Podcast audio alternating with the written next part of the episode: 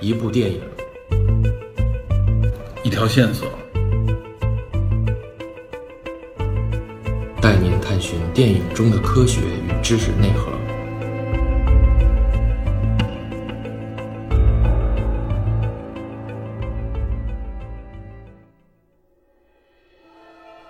大家好，欢迎收听本期的电影侦探，我是 Peter。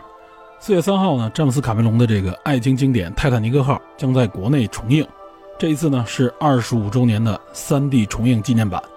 那在前两天，有幸呢我参与了迪士尼组织的一次提前的观影活动。在这次观影活动之前，我问自己，重看这部经典电影还会给我带来当年那种感动吗？要知道啊，这部电影可以说是家喻户晓，而且呢我也看过不止一次，其中的经典桥段已经被无数的影视作品致敬，甚至恶搞过。那尤其是本片的男女主角，至今仍然活跃于影坛，依然是世界级的一线绝对明星，我们也都非常的熟悉。至于电影的主题曲以及经典旋律，更是妇孺皆知。所以呢，在这些再熟悉不过的元素所组成的这么一部老电影面前，我认为呢，我可能不会有太多的感动了。但是说实话，就在这次观影之中啊，我就再次被震撼了，更是被深深的打动，甚至其中有两度呢，眼眶湿润。之所以有这么大的情绪波动，我觉得呢，可能也是因为熟悉的影像以及旋律呢，就立刻触发了自己脑海当中的那种记忆锚点，并且同时就带动了头脑当中多个情绪脑区所引发的这种共振。这其中所触及的是有关青春、有关爱情、有关离别，也有关成长，可以说满载的情绪扑面而来，无法阻挡。另外，这次观影呢，是我明确的能够感受到我二十年前体会不到的一些内容。比如说强烈的有关女性独立与成长的这种表达。很明显，这次观影给我带来的这种感动和收获，都远远超出了我的预期。因此呢，电侦探今天就想和大家一起来聊聊这部经典电影，让我们一起梦回泰坦尼克。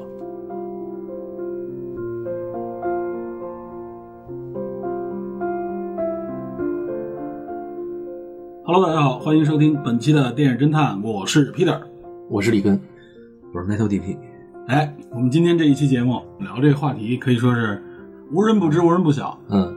史诗级的巨作，灾难爱情影片。这个詹姆斯·卡梅隆的《泰坦尼克号》是吧？对，为什为铁什达么尼突然要聊这聊这部电影？应该是四月三号吧，国内要重映，而且这个重映应该是全球的一个重映。对，全球范围内的，嗯，嗯，是二十五周年吧， 25上周映年上映二十五周年的重制版啊，九八、年。九八年，哎，二十五年了，哎，你们还记得当时你们看这电影是什么样？我 我记得，因为当当年好像是你是大概是初小一学还是初二，初初二，情窦初开，多说点吧，初 三，多说点占个便宜。不是我跟你这么说啊，这个我跟你说，这个年龄看这种电影很危险，知道吗？当时我其实说实话不怎么看电影，说实话，什么电影都没不有看没有还是说对这个题材不感兴趣当当时就是看过一些周星驰的电影，就是比较喜是欢电影搞笑院吗？？是在 电影院里看吗？不是，当时是 VCD，应该是对，当时主流是 VCD，但是电影院近嘛，就是在你这个初中这个年龄，我我很少去电影院，学校组织的可能会最多就是。对，学校不过组织的不过那个时候好像学校也不怎么做，九十年代九十年代末的时候那，还学校是不上小学的分时学候校吧，有的学校我们那个区，我哦们学校你重点学校当然不不不，真不是，真不是，我们那个学校看的就是红色爱国主义，什么新这是肯定的啊、定定期定期什么屠城血证啊，最多好一好是一我的九月，什么台儿庄什么之类的。对，血战台儿庄。但是我们嗯隔壁那个学校上来都是什么这个白金龙啊，这种成龙那种片子，啊哇，就那个学校我们看成龙已经很过瘾了那个。非啊常非常羡慕的。嗯，对，我记得我们是上小学的时候组织看那个《世上只有妈妈好啊必》，啊，须对过瘾看。看完全场哭， 对，真的是哭的稀里哗啦的。泰坦尼克不是学校组织的，是吧？那我不我记不清了，因为我上高中看的。然后，但是我印象特别深，是我们班当时有一女生极其迷恋， 啊，对小李对对对对对，极很其多迷恋人都就莱昂纳多就没是错基本上就从那儿就就完全出圈了。，对，那个女孩儿就辐是射辐射据说是对八岁到八十岁是 吧？ 那个女孩儿真的是那个，就是满嘴就是莱昂纳多，莱昂纳多，就天天是这样。我们最后我们都受不了了。然后她其实单纯迷恋爱也就罢，她把我们这帮男生这么挫，跟人家一个明星去相比，那那绝对是人家是碾压的对吧？但是据说啊，据说这个我后来看幕后花絮说，这个片子成功之后。在二十五岁到四十五岁期间，这个女性重复观看率非常高。嗯对，这个整个影片我记得我看了一个数据，说是百分之二十的重看率，就非常高，非常非常高。一百人里边二十个人会看第二去电影院里啊，这还是对，我也我也感觉是这个片子受众应该是很肯定是重复看的，尤其是这种那女性女性占多数。当然了，它这票房肯定不是因为重复看出来的，这就是辐射面非常大。呃，涵盖全年龄吧。对，所以这时候我有一个问题，正好想跟各位交流一下啊，你们觉得就是《泰坦尼克》为什么会这么流行？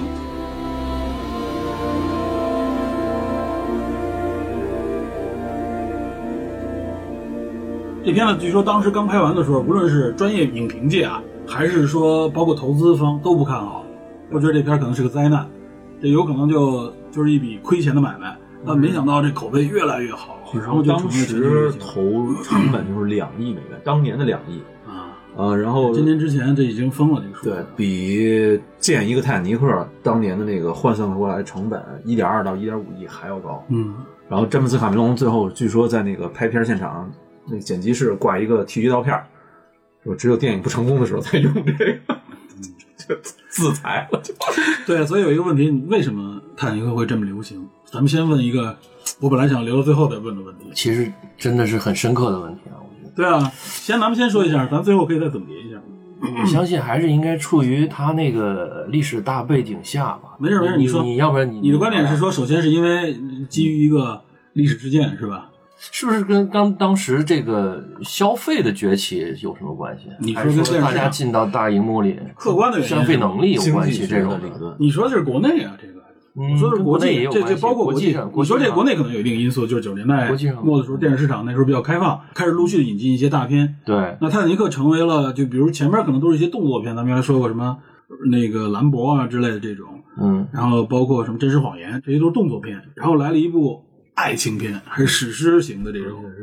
就是当时在这个片子之前，大家没有想到爱情片能跟灾难片结合起来。结合起来，估计世界上大而且家是可能对这种观感的对有这种印象的也也很少。而且拍摄起来，我们现在回头看的时候，它的这种事无巨细，它的细节的把控，包括它对灾难场面的还原，还有它整个整体的这个拍摄的制作的精良，都是很难重现的。对，就是也就是说，DP 说这个原因是就是卡梅隆的这个制作大成本，对吧？大制作，而且它还不是那种就是只是浮光掠影式的大制作，只求动作场面。而这里边有很多非常重要的细节，对吧？无论说是情感的细节，还是说这个灾难的细节，在当时来看，绝对是最顶级的这种精良度了。对，对吧？然后里根等于是说比较著名的这个事故的影响，对吧？这个，对然后加上客观感上，可能比如说像中国这样的电视市场正在处在一个可能也是一个巨变的一个年代，对对。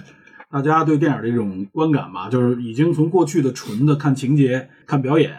又进一步的，比如说对技术上，或者说对展现上有一定要求。我觉得就是 D B 说那个制作精良，这是一个谁都能够感受到的，就是肉眼可见的一个原因。我记得当时很多人传播说拉大家去看，就是因为它制作太精良，说这片子你看了太真实了，嗯，以前没见过这样的影片，对，这是一个说法。另外一个就是你说的泰坦尼克号这个事儿，大家多少都知道，而且原来在电视台上过，应该五十年代吧，英国拍那个《滨海沉船》。对，滨海沉船五八年，对，我记得这个影片，我原来是在黑白电视上看的，就是这《滨海沉船》。可以我印象很小的时候啊，就我看过这个片子，绝对是在应该可能是八十年代上过。然后我看了影片以后，当时我就觉得，因为当时觉得没见过这样的电影，就觉得这个技术太精良，这简直就是真的，知道吧？后来再看的时候，你一看就是道具，很多都是一看很小的那种微缩道具嘛。嗯但在当时你看了的时候，就觉得我们这样可以证明你的鉴赏能力和展现水平是对应的，对吧？你的鉴赏能力不是说一开始你就具备能分辨哪个是真哪个是假。反正当时我看了很震撼，小时候印象很深，我就觉得这个灾难，我以为它就是现场拍的那个灾难了，就给我小时候那种印象，分不清那个现实和那个时候和真还实没有这个分辨能力。对，就觉得好像这，我以为有，我也不知道有一种纪录片的存在，我以为这是不是就是当时取景拍的，而且我也感觉好像海难给我感觉好像还是不好拍，对，不好拍，但是有点浪漫色彩。当时看了，确实有很多很震撼的跳船，我印象当中啊有心理阴影的，就是很多人跳船，很高的那个船跳下去。但是呢，因为有这个乐队的表演什么之类的这种情节，又给我感觉这这个沉船的过程很缓慢，好像有点浪漫情怀。所以这个就是说，这个泰坦尼克这个事件，就国内人知多少也都听说过，对吧？对，但我估计可能听说没那么多，但在国际上这个事儿确实影响力很大。所以就是说，制作精良，它有一个非常重大的、尽人皆知的一个历史事件作为背景依托，对吧？然后另外一个，我觉得还有一点就是男女主角在这里边的表现，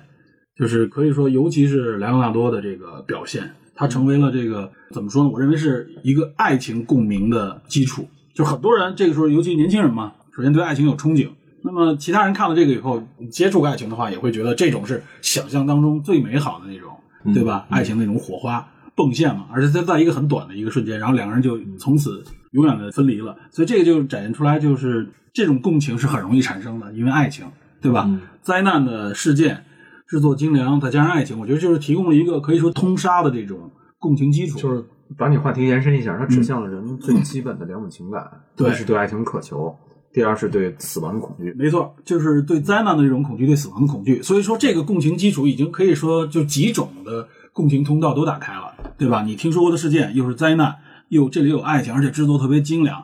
再加上大家的这种传播口碑，慢慢形成了一种传播效应。所以后来有很多类似的影片模仿它了，就是灾难爱情片，在这种大的灾难面前。这种爱情故事烘托，可能在这种紧张的情况下，给你感觉就更打动人。但肯定就是这个东西怎么说呢？就是有第一次以后，其他人的模仿都很难再达到这种高度了，对对吧？反正后来拍过的大部分的这种大型的灾难片啊、大场面灾难片里边，肯定会有这么一个类似的爱情桥段，爱情桥段或者爱情情节贯穿于始终吧，对吧？这个多少有点俗套，但是卡梅隆把这个展现的可以说是展现到极致了，应该算。嗯所以我觉得这是他真正能够带来这么一个传播力的基础。嗯但是这个东西，我认为啊，就是说你一旦研究透了，知道是这样的一个传播基础，你再复制肯定就达不到那个水水平。你必须在这上有有你新的话题或者说新的突破才可以。它不是一个，我觉得它不应该算是一个纯偶然的事件。呃，如果你看了卡梅隆的前期准备，你就觉得他的成功不是偶然。嗯，对啊，这个片子当时我以我如果没记错的话，我九八年看的时候觉得很漂亮、很棒，但是不以为然，因为当年九八年所有的男生都是世界杯，嗯，是酒吧世界杯，对，我记得当时有一句广播电台上有一句广告词儿，叫“巴西队大练兵一脚踢沉泰泰坦尼克号”，就说白了就是，把两个重要事件结合起来对你电影儿是很棒，但是我们男生更在意的是世界杯。我们当时确实也是更迷恋世界杯，就九八年那会儿，我记得凌晨披着毛巾被在那儿看世界杯，当时还是那样。但是现在你反过头来看的时候，就是它能够成成为一个延续几十年的一个文化现象。嗯，包括它背后所蕴藏的这个整个灾难事故的背景和它衍生出来的种种学问，像根儿总说的，这个真的学无止境，太深，确实是，呃，你会觉得事无巨细，有好多好多这种，包括救援，包括船的打捞，包括灾难这，对灾难，包括遗体的这种救援，它是已经成为一门学问了。对它影响很多，就不仅是说是在文艺圈了，对吧？这个事情，在这个新闻，在这个灾难，尤其在海运方面，也产生很大影响。对，这个事件改变了很多后来的历史啊，也算是。对，我觉得关键也是它是基于真实的事件，对，这所以说嘛，它是而有且灾难基础，而且让这是让人觉得好像这个这段爱情故事好像也是真的。对，没错，这让人感觉这爱情非常真了。我觉得就是说，卡梅隆当时我记得有采访说过他啊，他就想了这么一个灾难产品，因为他喜欢对沉船、对深海有深深的迷恋。所以他看到这个时候，我估计我认为啊，他的想法可能是这样：我想通过，因为我是导演嘛，我想通过我的东西展现这个灾难，灾难怎么形成的？比如说这个灾难当时发生了以后，人们是怎么救援的，对吧？为什么会有这样的灾难？但是他肯定在想一个问题：如果我这么去表达的话，那就是一个纪录片。之前的《深海沉船》，我记着卡梅隆也说过，那部影片对他也有也有很多的影响。他再复现这么一个用技术复现这么一个故事的话，可以说就没有卖点了，对吧？它只是一部纪录片，那这吸引的观众太少了。所以他在这个基础上，我觉得很自然的会想到，哎，这里面当时人他们到底经历了怎么样的这种情感上或者说思想上那种震撼，对吧？他们怎么逃生的？那死在那个船上的那些人，他们当时是怎么想的？他们遇到了什么？然后在这基础上，他立刻可以再往下衍生一步。那这里边是不是有什么更深的情感方面的这种迸发出来的东西？比如说里边有可能有一些什么样的故事？那这种故事在这个背景之下，它衬托出来就显得更有传奇色彩。那么这时候能他能想到，如果里边有一个爱情故事，两个情人情侣因为这个事情彻底分开，嗯那这个东西应该就很真爱。所以他我觉得他可能很有可能在这个制作之前，他有这么一想法，就是说我用这么一个爱情的故事带入到这个灾难当对他中，这能产生大大家更多的共鸣。你说他开玩笑拿了那个泰坦尼克号，当时有一个是绘图师吧，做了一张图，那张图是泰坦尼克号打那个信号弹救援的图。嗯，他拿了一张图去找那个投资方，然后用这张图说，这张图加上罗密欧与朱丽叶就是这个故事。哎，然后他自己自嘲也是说是这个用最少的话换来最多投资的一个一个这么一个过程。对，我觉得是，而且罗密欧与朱丽叶这个说法啊，很说明这个电影的一个另外一个主题，罗密欧朱丽叶都知道是两个对立阵营的啊，对，仇恨之间的这个阵营之间的产生的爱情仇家，对吧？就是两个人之间这个距离太远了。那这部影片里面虽然不是仇家，但它是有一个阶层、阶级阶级、阶级的一个巨大分层，一个是在头等舱的最顶级的富豪当中的一个未婚妻，另外一个就是底层里边靠赌博三等舱，他只能在小窗口里边看到外边的海。然后呢，他和这个就贵族女孩吧，或者说是这种顶级阶层的女孩之间产生肯定爱情，这也是所有从大众来说梦想当中的一种爱情模式，尤其在那个年代里，我觉得就是一这种种跨阶层的这种恋恋穷情。小子，就是牛郎织女那种感觉，对穷小子攀上那种高知的那种感觉，对他就是说白了，就是靠爱情穿透了阶层的这种禁锢，对吧？这个对于很多，这也是为什么他能够产生共情和传播的这么一个原因之一嘛，就是因为我穿透了这个阶层的禁锢。而且影片当中，这个尤其是 Rose 这个角色，她本身就代表着一种女性穿透这种呃阶层禁锢啊，或者说包括整个社会禁锢的这种色彩，还有追求爱情嘛，追求对自我的那追求自我、追求爱，爱情，对，所以这里边有很多这种元素，也是让大家爱看、嗯，共鸣的这么一个原因，对吧？所以我觉得卡梅隆在这一块儿这个策划的时候，他当他想到这一点，而且他又是一个具备把这些东西能够给你真实地展现出来能力的时候，他所以才产生了一个我一定要把这片子拍出来的这种愿望。顺带还拐了个新媳妇儿回来。这是怎么回事？这我不知道。他他拍这片儿的时候，他当时还跟那个琳达·汉密尔顿还是就是那个《终结者二》里边那女主演，嗯他俩还是结婚状态的，但是已经分居一段时间了。然后他在片场碰到了他第五任妻子苏西·艾美斯，就是他现在这现任妻子。嗯啊，因为泰坦尼克啊，对，因为他拍那个《拆弹专家》那个女导演是是谁的老？那卡梅隆前妻啊，那个那是在前那是他第几人？那第第第三那还是那是琳达·汉密尔顿前任，啊，我记得有一张那个奥斯卡颁奖礼上面照片，就是那个卡梅隆掐着他那个这个女导演妻子的脖子啊对， 他他获奖了，对八九年两个人结婚，九一年就离婚了。这真没想到凯是瑟琳·女毕格罗啊，嗯因为这部片子一认识了鹰眼嘛，对啊，我是拆弹部队以后，我特别喜欢的一部影片嗯刺杀本拉登，嗯是他拍的，这个我那对对我对特别喜欢。这个凯瑟琳·毕格罗，我觉得她拍的这个女性啊，她不是因为此就获得了很多的这种奖项和关注吗？嗯她尤其拍这种政治惊悚类的、战争惊悚类的影片，这个感觉拍的特别的，拿捏的特别好，我觉得。哎九一年就泰坦尼克奥斯卡拿了好多奖，拿了最佳导演吗？拿到了最佳影片、最佳导演，然后最佳视觉、最佳剪辑、最佳音响、最佳艺术指导、最佳服装设计和原创配乐，还有原创歌曲，呃，对，就是摄对，影。你说这个我想起来首了这这首歌也这是首歌也成为这个影片流行的一个重要原因，对，确实很好锦上听。添花，斯宾迪昂原来也不太愿意唱，嗯然后是那个作曲叫什么霍顿，他觉得这首歌适合，然后他就邀请斯林迪昂唱，唱完了以后，据说这个版本好像还是一个小样儿，就我们现在听到这首，并不是最终版，是吧？并对，并不是最终版，是斯林迪昂录的一个小样儿。而且这首歌也成为永恒，大街小巷啊都放这首歌，走到哪儿都是放这歌。我对我觉得菜市场里放的这首歌。就跟就跟九几年什么心太软那种感觉一样。就是当年的春晚是不是蔡明和那个郭达也也搞了一出 这这我个？还真不记得了。是呃我我记得不是郭达扣死蔡了一明下儿，是那谁啊是那个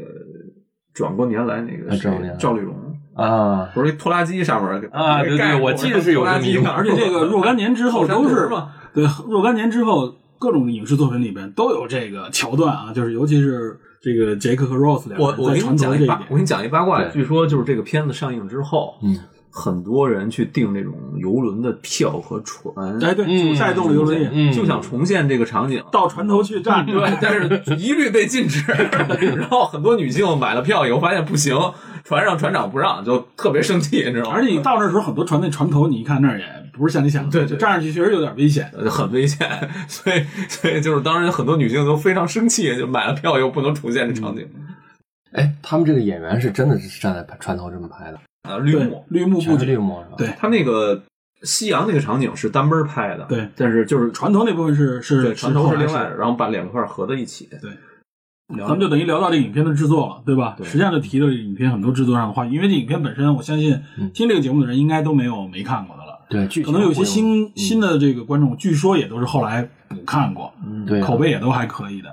所以这一次如果真有没看过的话，借着这个机会走进电影院啊，真正感受一下，是四 K 重置是吗？肯定是四 K 重置，就是它的场面各方面就是精细度更好精，细，啊而且又是三 D 四 K 这种高清版本。我记得我当时看这影片，应该看的不是三 D，那肯定没有三 D 的呃九八年没有三 D， 有有老三 D 电影都是那种红蓝的那种，对吧？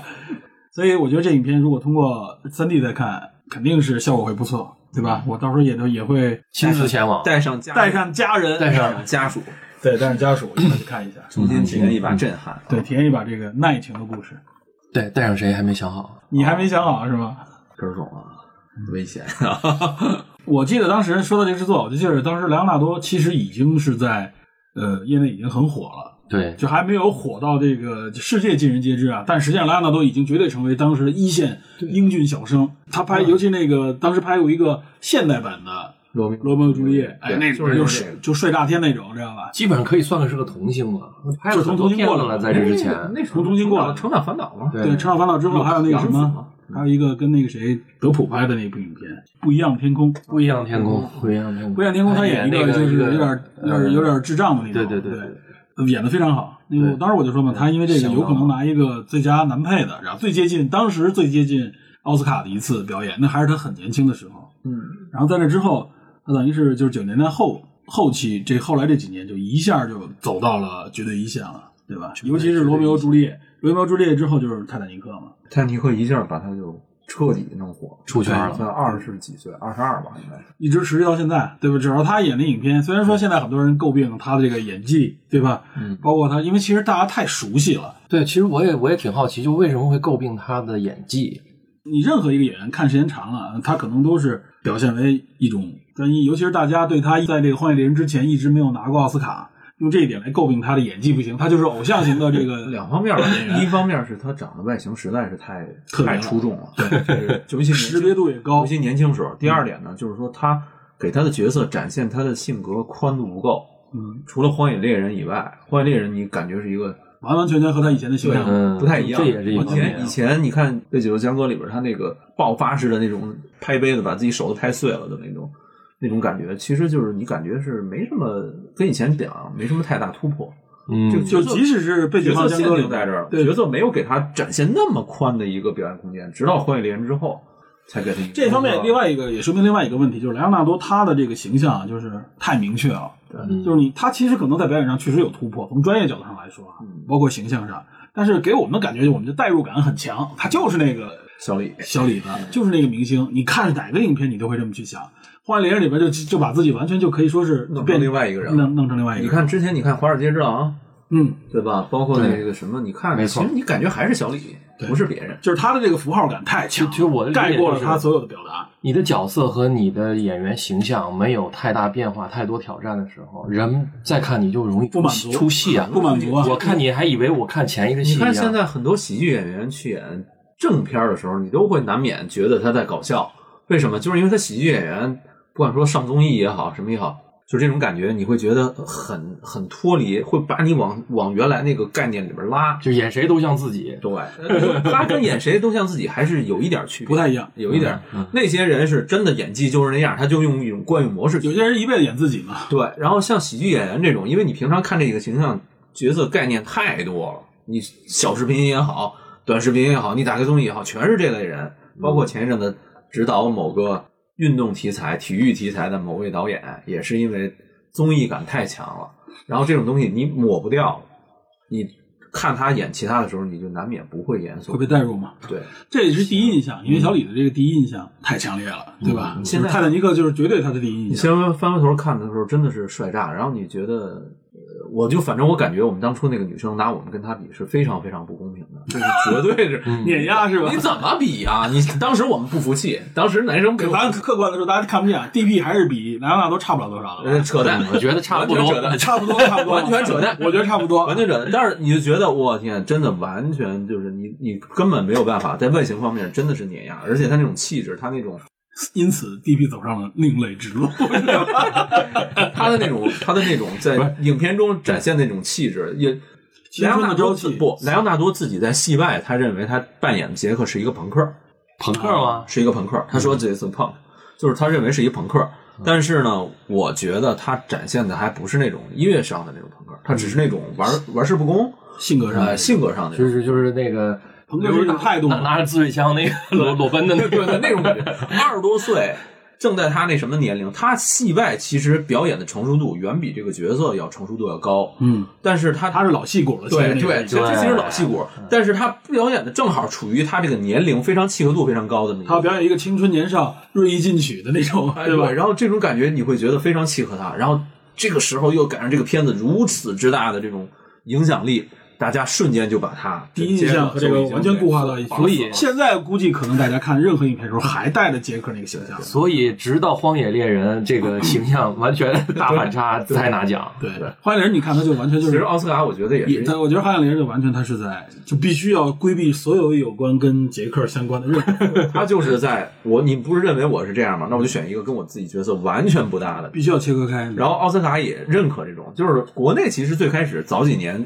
颁奖的时候也是，你有突破这越是毁这是越突破毁吗自己，你把我自己整成瘸子、残疾，然后甚至什么弱智瞎子、盲人这种。前两天的京还好，京是那对，就这个这个很受大家的推崇，就包括大家说奥斯卡的这个这个表演，有些人对杨子雄也好，或者对菲舍的这个这个表演，都说哎呀，你看格林法瑞尔这个这表演多牛啊，对吧？但我说格林法瑞尔一这个演，你看他其他很多影片里面有类似的痕迹，差不多。格林法瑞尔拿这个角色应该是驾轻就熟，对，他装傻也好，冲愣也好，或者那种突兀感，他拿这个绝对没有你任何说问题科林·法瑞尔演演 Penguin 演企鹅人，那才是一个对，他演企鹅人是哎你变化看不出来是我他根本看不出来。当然跟化妆也有关，但是他那个表演就完完全全不是过去不是的他那那种种感 觉。对，但是对于费舍来说，他是以偶像型来的，然后又经历了那么大的十多年的怎么说呢，这种沉寂，哎，这个时候一个突破之后，这个加成肯定有，这不是这种评价里，你不能说我们用客观的方式，艺术评价没有客观这么一说。那加成元素是什么？对对对你肯定得带来几个加成元素吧，对对对吧？你像杨紫琼也是一种突破。杨紫琼一表演那个女性的时候，她她原来演那个《摘金奇缘》的时候，嗯，那里边你让人感觉到那里边有很多杨紫琼套路化的，而且那个那个人物女性强势对那个人物跟他本人就相很差接近相差很不大呀。对，他自己也是，就有点类似于贵族，他都不是拿督了，他是叫什么斯丹里丹斯里，嗯就是比拿督等级还要高，所以他演这个角色跟他本人差别也不大。差别不大，而且他很多原来演的角色当中也有类似的影子，但是这个影片里边就是《妈的多重宇宙》里边，他这个表演我就觉得，哎，他他其实没有经历过这样的身份，但是他那个感触绝对是多少年来积累出来的。里边我记得有一镜头对我印象特深，就是他在那个里边忙来忙去的时候，关那个洗衣机门用脚勾一下啊，对，就那一个动作，我一看，这绝对是必须很有生活的人才能够 这有这种表达。当妈妈着急，然后对，然后这种对自己工作环境里边已经熟悉到闭着眼睛都可以完成，然后那种工作方式，对吧？那只有亚裔的那种母亲那种忙碌，对吧？打拼生活那种方式，我一切为了我孩子那种感觉，对对对对就里边就表达出来了。所以呃对于杨紫琼来说，她也是在演技上是有一个突破，所以这个就会成为她拿奖的一个加分项。嗯你这个加分放到克林·法瑞尔身上就加不出来这个分了，掉，对吧？客观说，确实表演那绝对没得说。我我也很喜欢克林·法瑞尔的表演，我认为一直认为他是以喜剧演来的，知道 吧？再拉回来说这个，嗯对对好像对选这角块儿最开始的时候是凯特温斯莱特，最开始向詹姆斯卡梅隆推荐自己， 说我就是你的嗯哦 Ross，、我就是你的 Ross，你你不要再去找别人。然后他又向这个詹姆斯卡梅隆推荐了呃小李莱昂纳多，说那个你就选他当杰克。啊然后最后选定他，他们两个人是在之前的一个活动上面，还是一个颁奖典礼上面碰见的时候，他说我正在应聘这个角色，我认为你非常适合，你不要再去找别的角色了，这个角色就适合你，你就适合杰克。他等于是连自己在杰克一块儿推荐推销哦给推荐他了。然后我觉得最难得的是这两个人通过这个片子，呃，演到现在一直是一种长时间在这个圈内形成一种很难得的男女的友谊，这个对也很珠联璧合的感觉，对，很少见。两个人在片场上据说也是互相支持、互相插科打诨，呃，各种恶搞。凯特说：“你给我拍吻戏的时候，不许喝咖啡，不许吃大蒜，不许抽烟。”然后那个小李，嗯，好，然后把这点事儿都扮演完一遍以后，然后得了一个臭杰克的，要臭雷样的这么一个外号，都是这样。就是两个人在二十多岁的时候能够彼此互相支持，因为詹姆斯卡梅隆在片场要求非常严格嘛，就是在那泳池那段的时候，你们不许尿尿，然后最后他们两个人都偷偷的尿在里面，就是有一种年轻人的这种恶搞的反抗，然后嗯呢又有一种相互支持，尤其是难得到现在两个人相互赏识，对，前些年有那个颁奖礼上面，就是文斯莱特对这个小李啊，当时就有一个就是说法，就明显能感觉到两人情感连接很深。他说：“我感谢你啊，我我爱你。”但那个爱你，他肯定是超越了我们认为那种情爱的对，为感觉这种它是一跟种爱情不一就样更深层次的一种，有点灵魂绑定那个精精神神链链接接对。然后那个莱昂纳多看到以后，就冲他那个表示那个动作，你一看这两个人就熟悉的不行，而且绝对我我懂你的那种那个意思。啊这个很难得，这个难嗯得，也一段佳话。无论是小李子还是温斯莱特，在影坛至今仍然是在一直在打拼，对吧？这一点非常也是，他们不是过气明星，不是说一下就过去了，对，都是一线。温斯莱特，尤其是最近有些影片当中，对吧？很受大家的这种推崇，他也拿了奥斯卡，对也拿了很多其他的各种奖项，革命之哎路，对。所以也合作了。嗯你看《朗读者》那个表演也非常好，对吧？嗯，对，所以我觉得，就是两个人在这方面也是这个佳话一直能持续至今的一个原因，就两个人都很努力，而且成绩都非常好，没有人不知道这两个演员，可以说是关注电影的都知道这个，不关注电影的都知道。对这个，这也是从拍摄又说到了这个表演，是吧？对，就是我们聊聊聊拍摄。据说最早的时候，詹姆斯卡梅隆选的这个男主演艺术的是那谁，嗯呃 r i b e r Phoenix，就是那谁演小丑那位他哥 r i b e r Phoenix，九九三年吸毒死了嘛。嗯，呃，他原来认为是他，对他的气质确实是跟那个感觉上，你要连接一下的话，确实是跟那个杰克好像是更合适了。嗯但是这个片子是九九五年才开始拍嘛，九八九三年那个 River 就死了嘛，有点可惜。那个我想了一下，他那种气质略带一点忧郁，好像跟画家是更更契合一点的。小李的感觉就是说，他表演的那个更更跳跃的这么一个角色啊，对跟画家好像是有，我是觉得有有点违点和，点，有有一点点违和，所以他才认为是一他没有那种种，对他没有那种有点骚骚对骚优那种哦 这这词儿用骚优那种感觉吧，就小李子没有骚优的那个感觉，有就是优优不够，你知道吗？骚 用，好像说贝尔和 Johnny Depp 也应聘过这个角色。啊，Deep 就是太优了那种感觉，要是然后那谁，罗伯特·德尼罗应聘过那个史密斯船长这角色，但是因为得病错过，就好多好的好玩的这种名人演员，包括马修·麦康纳，据说也是，还有那谁，那个当年的马修麦康纳给人感觉上来就是有他相对比较沉稳，对一他像一个三十岁的人，他对，一定往前倒二十多年，二十多年前虽然很年轻啊，但但是他他肯定仍然给你感觉就是比莱昂纳多那时候那形象，莱昂纳多给你看就十几岁那种小伙儿那对种，对对对，所以所以你你 他的现在童颜嘛，所以是吧现在某 种鹤发程度上童颜了已经。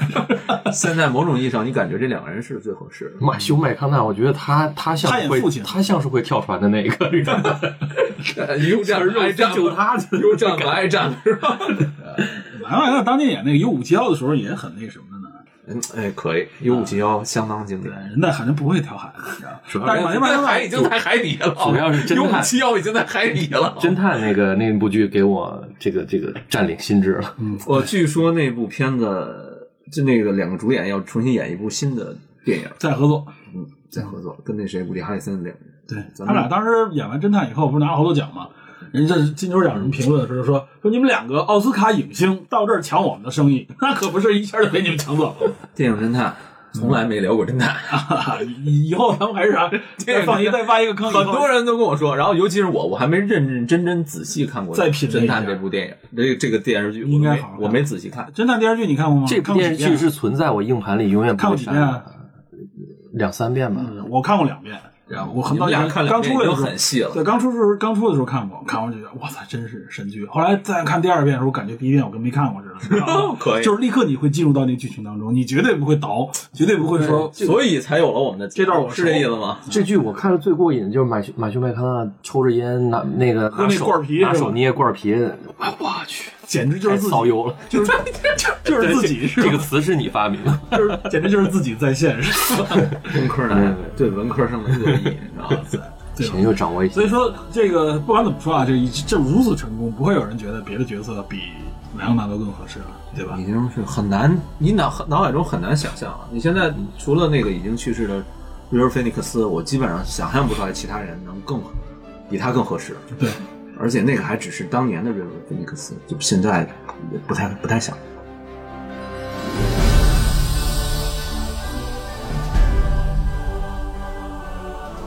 无论说是从灾难上还是从爱情上，嗯，它能打动你是有原因的，对吧？它源自于也是一种真实的力量。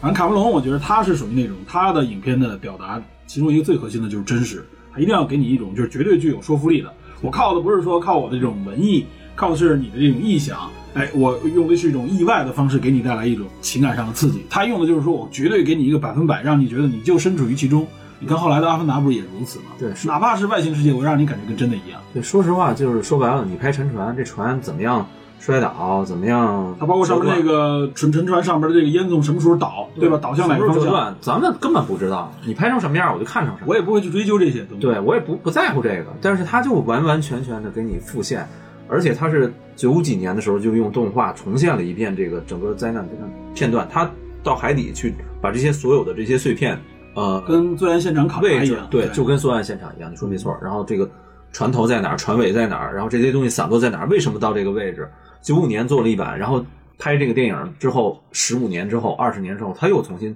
找团队，又重新把这些东西又修复了一遍。啊然后更主要的是，他没有把这个片子拍成一部纪录片。虽然说整个沉船的过程再现这个场景，我们可以说事无巨细，而且能感受到就是绝对真实，直接的把你带入到那个世界里边。但是它最可贵的就是，它完全不是给你感觉是一个纪录片，对，它没有任何地方让你觉得沉闷，就靠的是爱情这条线，这个情感这条线来牵引你。而且在情感这条线里边，它也带出很多当时社会的一种，包括人性的一种表达，比如底层的这个在船底这个三等舱，对吧？在底下他们的一种生活状态，高层上面的那种，呃，这种贵族们也好，或者说富人们的生活，而且富人们也不都是千篇一律的，不都是呃朱门酒肉臭那种感觉，也里边也有一些，比如说最像后关头的人性光辉对，也有人性光环，包括里边有一个著名的那个女性，就由那个谁扮演的那个胖胖的那个美国，这些夫人都嘲笑她是暴发户嘛，对吧有？但啊她有成为了当时可以说最具代表性的一个名人，就是因为这个女性，她当时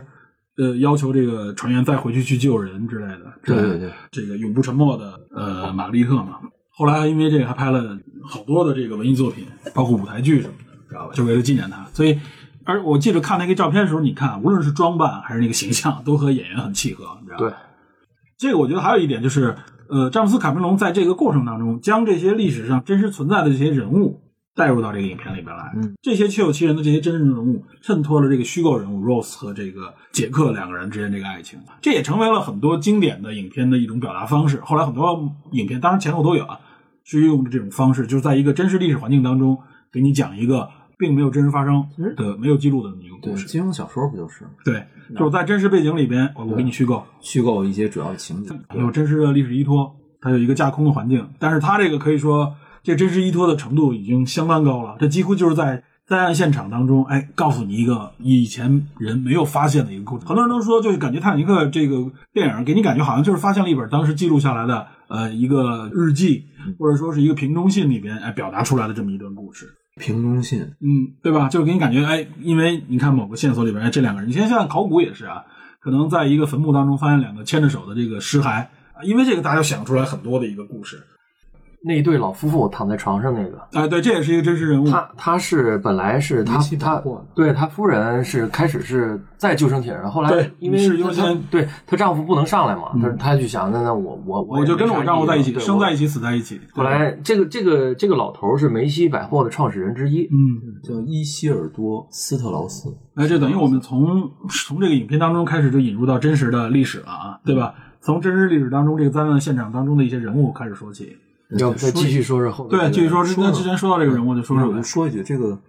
呃，老夫妇据说是这个这个女性是说，我们两个人一起生活这么长时间，你在哪儿我就在哪儿，对不对能撇下你。然后呢，据说两个人应该是携手坐在那儿，电影中改成了这个躺在床上一起赴死啊，非常非常的这么一个感人的故事。梅西百货的一对儿创始人对啊，然后把这个他等于把自己的位置就让给了其他的人嘛。然后还有就是那个乐队，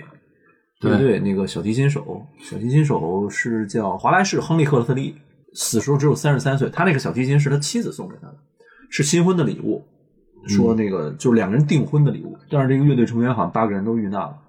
关于这个乐队最后演演奏哪一个曲目有争议，有人说是这个与主更亲近，就是跟那个基督教的这个曲目有关。也对有最人后一说首嗯对，也有人说是最开始奏的是华尔兹，我觉得可能跟人们在灾难当中慌乱的这个场景有关，而且这个嗯乐队其实有两个，一个是三重奏，一个是五重奏，所以我觉得可能这八个人是一部分分成三个重奏，一部分分成五重奏，是两个两块儿，所以不同人的经历，这些幸存者的这个记忆也有偏差，是可嗯以理解的。说这个乐队，这个乐队在《滨海沉船》里面，我印象也很深。当时我一看到，我也很震撼啊！嗯历史上确实有这么一个东西，对，确实有这个场景，有这么一个很多回忆说有这么一个场景。对，这里边很多人是有幸存下来的，也有是当时就确实死在船上的。嗯，反正记载应该是两千多人嘛，一共这个船一共是两千多的乘客加船员。对然后呢，幸灾难七百多人，对，幸存了七百一十人。呃，灾难造成的死亡，据统计啊，应该是一千五百一十四人，这加在一起就是两千多人。这里边我记得还有一个数据，这七百多人当中，女性的比例确实很高，百分之八十。呃，这七百多个被救的人当中，女性占了将近百分之八十，就七十多，嗯，七十但到是八十。但是是分那个就是对头不等同舱的比例更高，头等舱、二等舱的比例高，然后三等舱的地方就嗯三等舱比例就相对少一点就明显就是下降很多。反正就是在这里边有很多名人，而且这些名人很多可能都是呃在当时非常著名的。其中我记得还有一个约翰·雅各·阿斯特四世嗯啊，这个据说是当时世界的首就是首富级的这种人物首富，他是船上最富有的人，也是可以在世界上最富有的那么几个人之一。这个人也是死在船上。他这么富有，原则上啊，因为确实当时据回忆，就是从头等舱出来那几个救生艇上都没坐满的，这影片当中也有浮现。但他这个角色在影片里边也有这个人，其实给你展示这是一个真的绅士，真的一个怎么说呢，就是那种具有骑士精神的那种绅士就，是按中国人的理解，就是这哥们儿图什么呀？你对放这你不不赶紧去求生，对吧？你有这个钱，你有这个地位，对吧？你完全可以走，而且当时也确实有很多男性，对吧？对就就直接就坐船上就走了，反正我有钱，这个船的所有者叫什么来着？白金公司老板，对他就那溜了嘛个那个后来被人骂惨了，说嗯对你居然有脸活着回来。对，有很多人在后来活下来的人当中，很多人是被骂，你知道吧？也是正是因为有很多留在那个船上人能走没走的人，这个阿斯特四世就是这哥们儿就世界首富吧，你就可以认为是。据据说是她跟她的男仆两个人把那个救生衣脱掉，对换成西装礼帽，对，坐那儿一手抽雪茄，一手喝白兰地，就是我要他有那种真的是这种老贵族那种范儿，对 classical 可以说对是非常经说典的我这种。们已经换上我们最好的衣服了。对，就就大不了死嘛，我要展现我最终的这种贵族精神，我觉得太牛了。那时候这一九一几年嘛，那个时候这种贵族精神啊，可以说是，嗯呃，他是超越生命的那种感觉。这个这咱们就必须承认，他不是装。对吧？我反正觉得我到他那会儿要我，或者你认为我做不他了装也，要装到自己死，这可以说就是这就是一种气质了，这就是一种精神力了。就是我一定得说，就是分人，嗯不是所有的老贵族都这样，嗯但是他确实展现了这种所谓的贵族精神，确实是。这就是大家标榜的，就是泰坦尼克号之后啊，就是引发了很多人们在道德、在社会上面的一些道德约束，实际上是由泰坦尼克触发出来的。对，比如说，后边我们单独可以谈一谈这个女士与儿童优先这件事情，对吧？嗯，这个其实也是在泰坦尼克上面是被大家明确记录下来，认为是一个典范，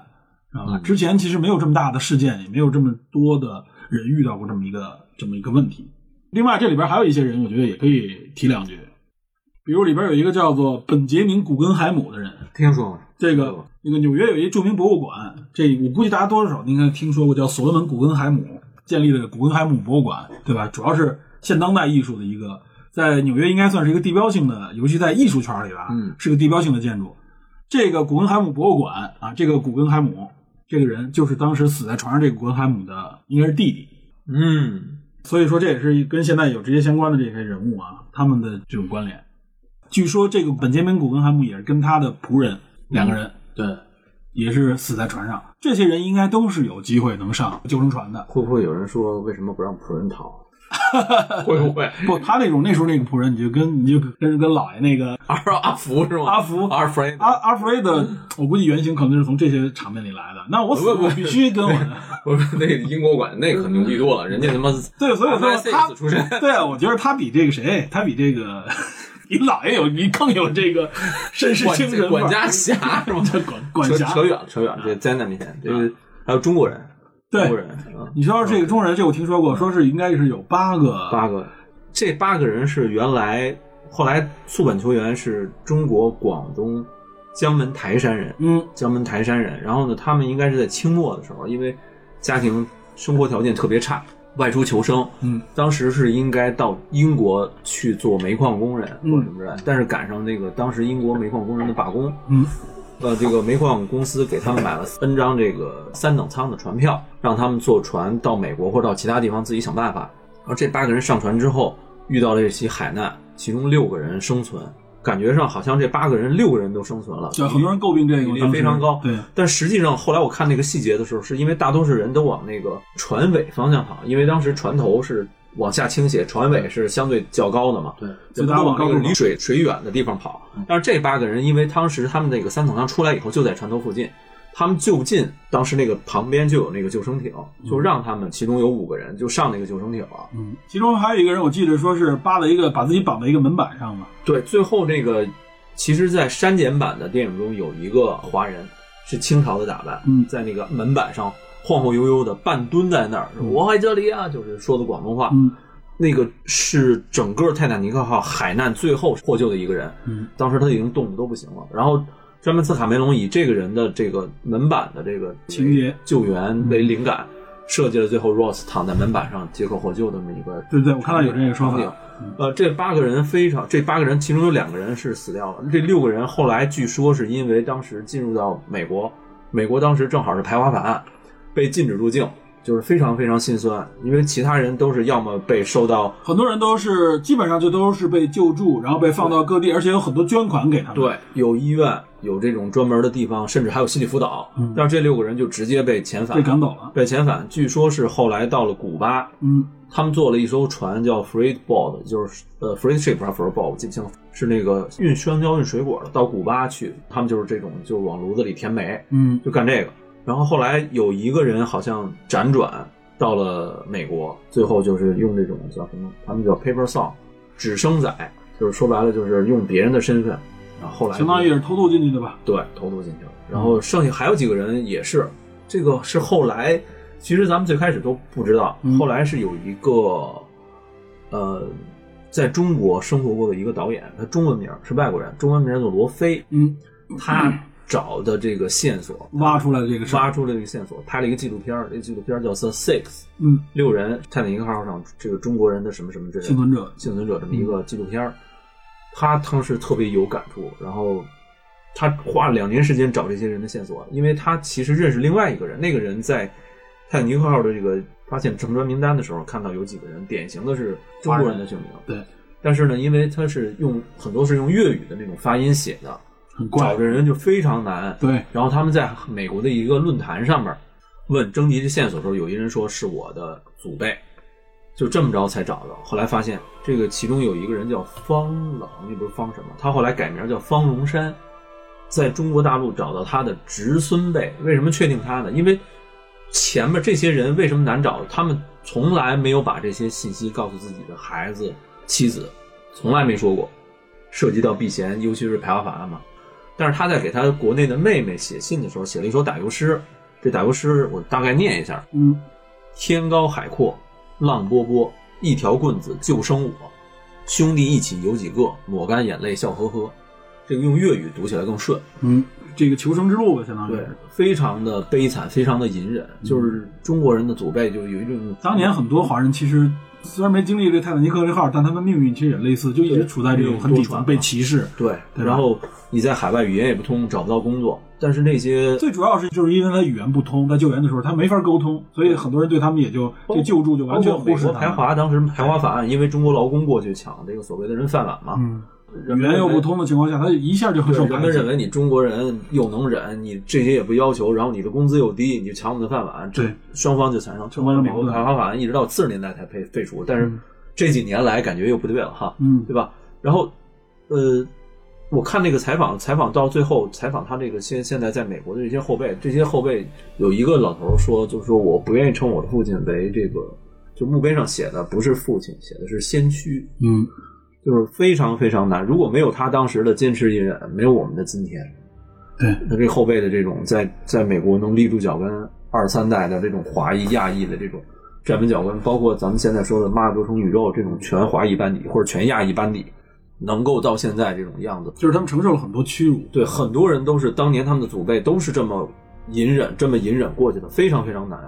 然后他就不像黑人是有更多抗争，因为他们也隐忍，但是因为人数众多，再加上后来有对，而且运动他已经有但华人相对来说受有语话言语的限制，权，对，话语权。我更感慨的是什么呢？就是如果没有这些外国人挖掘这些事情的话，嗯我们国人是根本不知道这件事这儿。不可能知道，我们没有这个机会。对我们根本不知道这件事儿。我们国人对这种中心的关注是要通过外边的人拍摄纪录片，寻找我们这边的人我们的线我索们对事故、对灾难的这种记录啊，呃，可以说更多层层面上，无论是过去到现在，对对这个记录，它其实体现出来的这个诉求，不是首先还原事故本身，对，咱们没有这方面的，而且没有具体到个人。对他没有具体到个人，这个人是什么样，这个人经历了什么样的情感，这个人经历了什么样的事故，他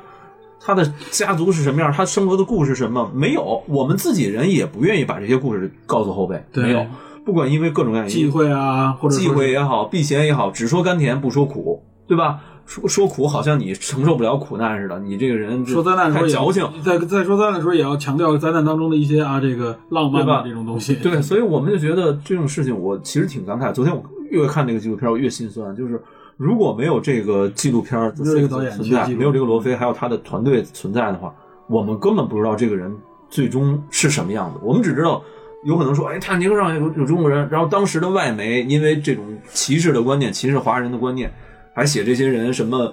躲在船底或者装扮成女人，因为他有辫子嘛，嗯清朝嘛，还是清朝末年的，对，有几个典型的这个阴谋论，就说说他们是装扮成女人，藏在船底对。但是这个纪录片导演到什么程度？你不是说那什么？我来，他按照一比一复制当时的救生艇，然后找了当年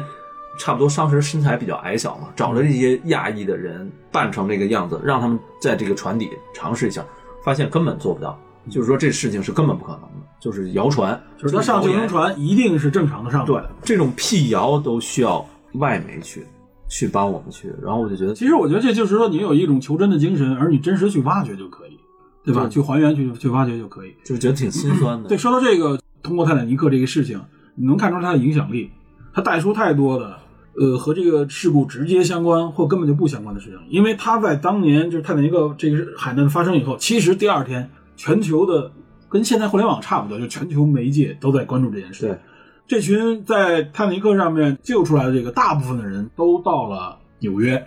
当时媒体报道就很混乱，有一个说是弗吉尼亚号还拖着这个泰坦尼克号的残骸到了这个纽约港，这个后来被一下被证实是谣传，就从这也能看出来，就是有这种灾难的时候啊，各种各样的这种谣传，不一定因为什么元素就被传播出来。张嘴就来，对，张导主是你说这个泰坦尼克号的残骸能还能拖过来，那很多人想象这事故哦，那是不是看来死的人应该不多，哎对吧？对对还能给拖过来，那离着我们应该比较近，但实际不是。那最后被救上来的这些人，等于是乘坐这个卡帕西亚号来到了纽约。而且说到纽约港的时候，当时已经就是到达之前已经聚集了四万多人，嗯，说那个时候很多人社会上很多人很关注这个事件啊，跟咱们现在这种遇到灾难的时候也一样，大家很关注，希望能够伸出手来帮助他们，所以当时有很大的这种捐款，而且这些人迅速的被分到了就是美国的大概是三个三个医院里边，然后另外其实这个沉船的地点啊，嗯它 是这个距离加拿大很近的，加拿大有一个岛叫那个哈利法克斯，这个很有名吧？嗯哈嗯利法克斯对吧？这个这是就大家觉得应该是一个很寒冷的地方，但哈利法克斯是加拿大第二大，就是最温暖的城市暖流，对，它仅次于温哥华。四季也是属于那种哎，四季 温暖潮湿，知道吧？哈利法克斯当时它是，它主要是当时从哈利法克斯动员了很多民间的救援力量，因为距离哈利法克斯只有一百多海里，一百多不是一百多英里，应该是这么一个地方，所以他们是离得最近的地方。所以当时有很多遇难者的尸体被运到了哈利法克斯，也葬在了哈利法克斯，葬在那里，葬在那里面。哈利法克斯还有当年这个泰坦尼克的这个博物馆，记录了当时很多的这个信息、新闻报道以及当时人的事迹，在英国、在美国、在加拿大全都有。全都有。但哈利法克斯这个地方也呃北是爱北爱贝尔法斯特，贝贝尔法斯特，对，但是贝尔法斯特那博物馆那个建筑建的实在是太像那个冰山哦了，是吗？可以见识这个可能是警示作用。哈利法克斯当时，你知道哈利法克斯这个后边还这哈利法克斯应该发生过一次，就是也是一九一几年啊，就是一战期间发生了一次特别大的灾难，比泰坦尼克还惨，是一艘运这个弹药的船，载满了弹药，在这个船港附近，在港口附近爆炸，它应该跟另外一艘救援船相撞，哇，造成了两千多人的死亡。它它这个灾难直接就影响到了整个这个岛屿，整个这个港口都被它影响，因为全是满载弹药。有一个照片，你看着感觉这跟核弹刚爆完了那种感觉，那烟一直连到天际，你知道吧？战时对，就像火山爆发一样，对，是一战时间，所以这也是一个怎么说多灾多难的地方吧，可以说是。其实那个泰坦尼克它事故以后，其实并不应该死那么多人。其实嗯，对啊，啊，这就是谈到一是事故原因，另外一个事故救援，咱对吧先咱先说悬的吧，嗯，咱先说悬的。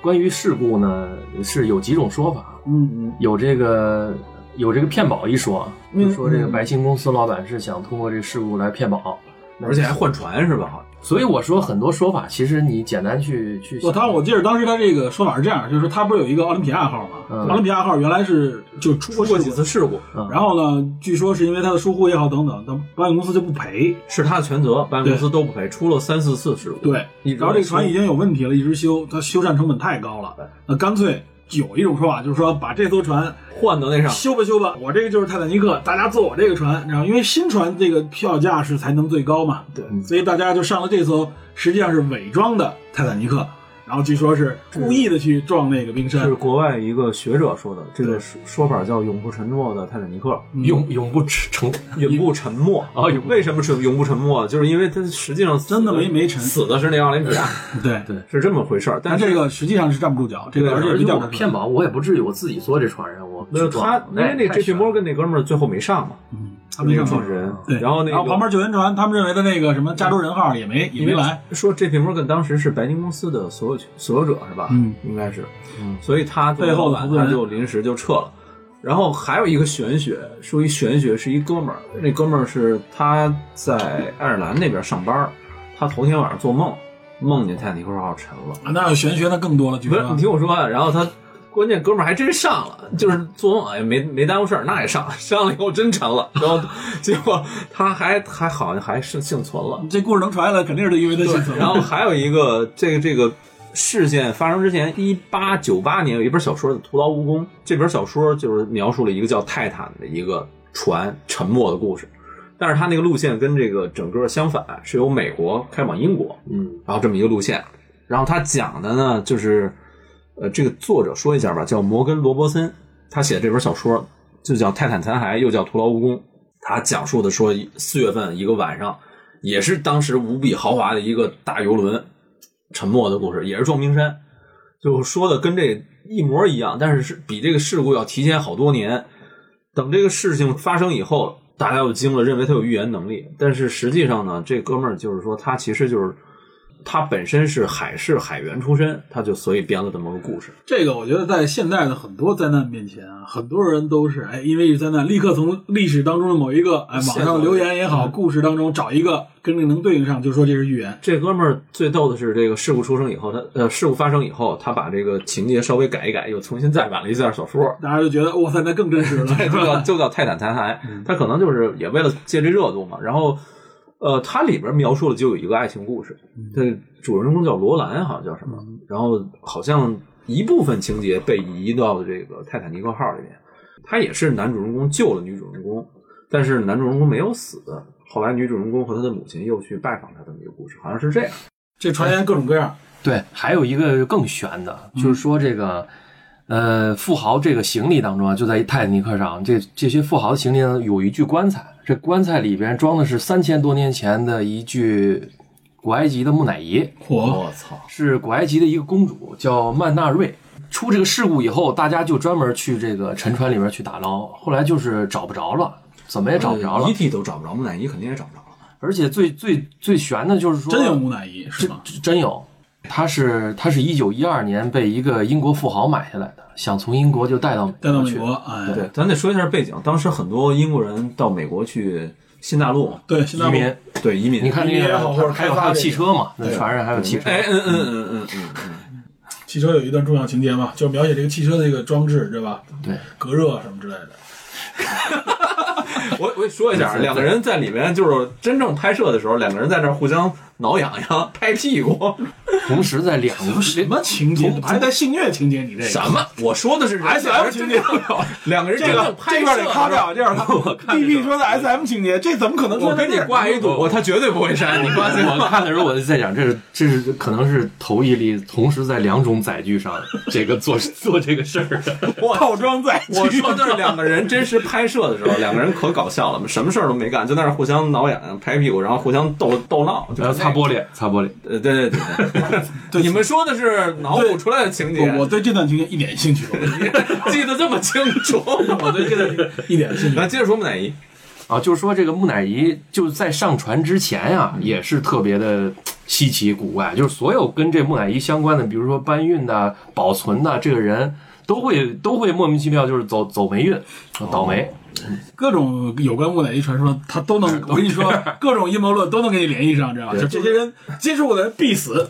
就是人们总要为各种各样的这种不测、各种各样的意外找一个原因，对对吧？对，这里边的木乃伊这个符号太强烈了，对没吧？错，还有名字，我操，这太恐怖了。还有什么故事吗？没有没有，其实我我想说，其实就是这个这个整件事情完全是科学可以解释的，啊对对对我很好分辨，用不着科学，用逻辑其实就可以解对释。是对。还有传闻，我记得你不是说过船长的这个传闻吗？船长在事故之前的一两年就开始就是各种走背字儿，开始出事故了，因为而且我记着说是这个船长最后一次，这个退休之前最后一次的航行，啊，是吗？对，对六六十多岁了，对他马上就退休了，说干脆我就来最后一把吧，结果真成了最后一把了。这还确实听上去就多少让人感有觉点宿命论，就是很宿命论了。那他之前这个这两年怎么怎么走背字儿？这个船长叫 Edward John Smith，、爱嗯德华·约翰·史密斯。然后这个船长其实是当时全球都非常知名、有经验的一个船长。老船长啊，他是一九一一年的时候，可以说是基本站在职业生涯顶峰了啊。嗯。然后他是白星航运旗舰的船长，配上旗舰的船，他他他当时是奥林匹克号嘛，嗯，是最牛的船长配最牛的船。当时那个泰坦尼克不是一二年的事儿嘛，他从一一年六月份就开始这个小事故、大事故不断了。因为这个一一年的六月奥林匹克份号是吧，啊，奥林匹亚号是首航，跟之前从那事儿对上了。对哦对从南安普敦到纽约。然后呢，当时这个港口导航员就航是线都一样，南安普敦到纽约，对，他很熟嘛这条路，对对，这个港口导航员就相当于这个机场塔台，就说：“哎，船长，船长，这个我们已经准备好了，您就停在五十九号码头啊，有十二艘拖船帮助您入港。”嗯。没想到呢，其中有一艘拖船呢就被这个奥林匹亚号的右舷的这个螺旋桨的尾流影响啊，就产生了撞击，嗯搅和一块儿去了，撞了这船了啊，撞了船了那。船太大了也是，他这个是一一年的六月，嗯，然后呢，就在三个月以后，第二次更大的事故又发生了，是这个奥林匹克号啊，还是同样的船，嗯，第五次的出航，他当时是从贝尔法斯特去南安普敦港，然后呢，快进这个港口的时候呢，有一艘这个防务巡洋舰叫霍克号，这个应该是英国海军的啊，巡洋舰跟他呢一块儿往这个港口开。我就觉得这个这史密斯这老船长是不是这这人性格也有点较劲，就是俩人好像跟跟比赛似的。开谁快？你不是船小吗？他那个他巡洋舰比他小，巡洋舰，你船小也不行，我也得比你快，你你得让着我，是吧？俩人有点较劲了，就跟咱这个斗气儿车似的啊。嗯其实这个船长的背景又是英国海军出身啊，嗯啊，那就是我觉得多少有点你不让我，哎越开越很快。多客机的这个机长也都是战斗机出身嘛，我，好呀，你说俄罗斯吗？结果这俩船都平行着呢，就就飙了一段港口冲，啊，这个越开越快。结果呢，这个因为它两船中间的距离它对窄啊，太近了，它这个压力就压力就大了，就形成了一种这个船吸效应，对就是船这吸效个应流体力学里的伯努利原理。深了，它就会结造成在在在这个在这个海流当中会相互吸引，对呀、它这个它这个这时候往外走就很。难，哎，对小船你也很麻烦你根本控制不了了，然后这两个船就直接发生了碰撞，剐蹭，导致呢奥林匹亚号就是就就完全就就停工了，也没法载客了，所以呢，它剐就蹭相当严重啊，这个贴对相当严重，钣金得得得做一那点个儿，不是英国那个 军舰就更更惨，没少几撞几几乎就翻船了。那我操，啊那钣金活儿，我跟你说，那得大修。船的这 两块叶子板，没少去。英国皇家海军就是说，那个啥也别说了，你你赔这钱吧史密斯啊，嗯你赔钱吧嗯你你这个全责，奥林匹亚号定损了就该。 英国皇家海军就是就是说，你这事儿你海军是你全责的，你跟我海军标什么标 啊？你把我船弄坏了，这个结果就呢是跟跟其他船员结合起来，就是奥林匹亚最后大修，然后还没得到保险公司赔偿，对，嗯然后为什么说这事儿跟那个泰坦尼克号这个事故啊有有直接的关系？嗯就是奥林匹克号它得返回这个贝尔法斯特去、去个嗯船大修厂去修，嗯，因为当时同时还有泰坦尼克这个活儿正在建嗯那这个这个活儿只能推迟了，对。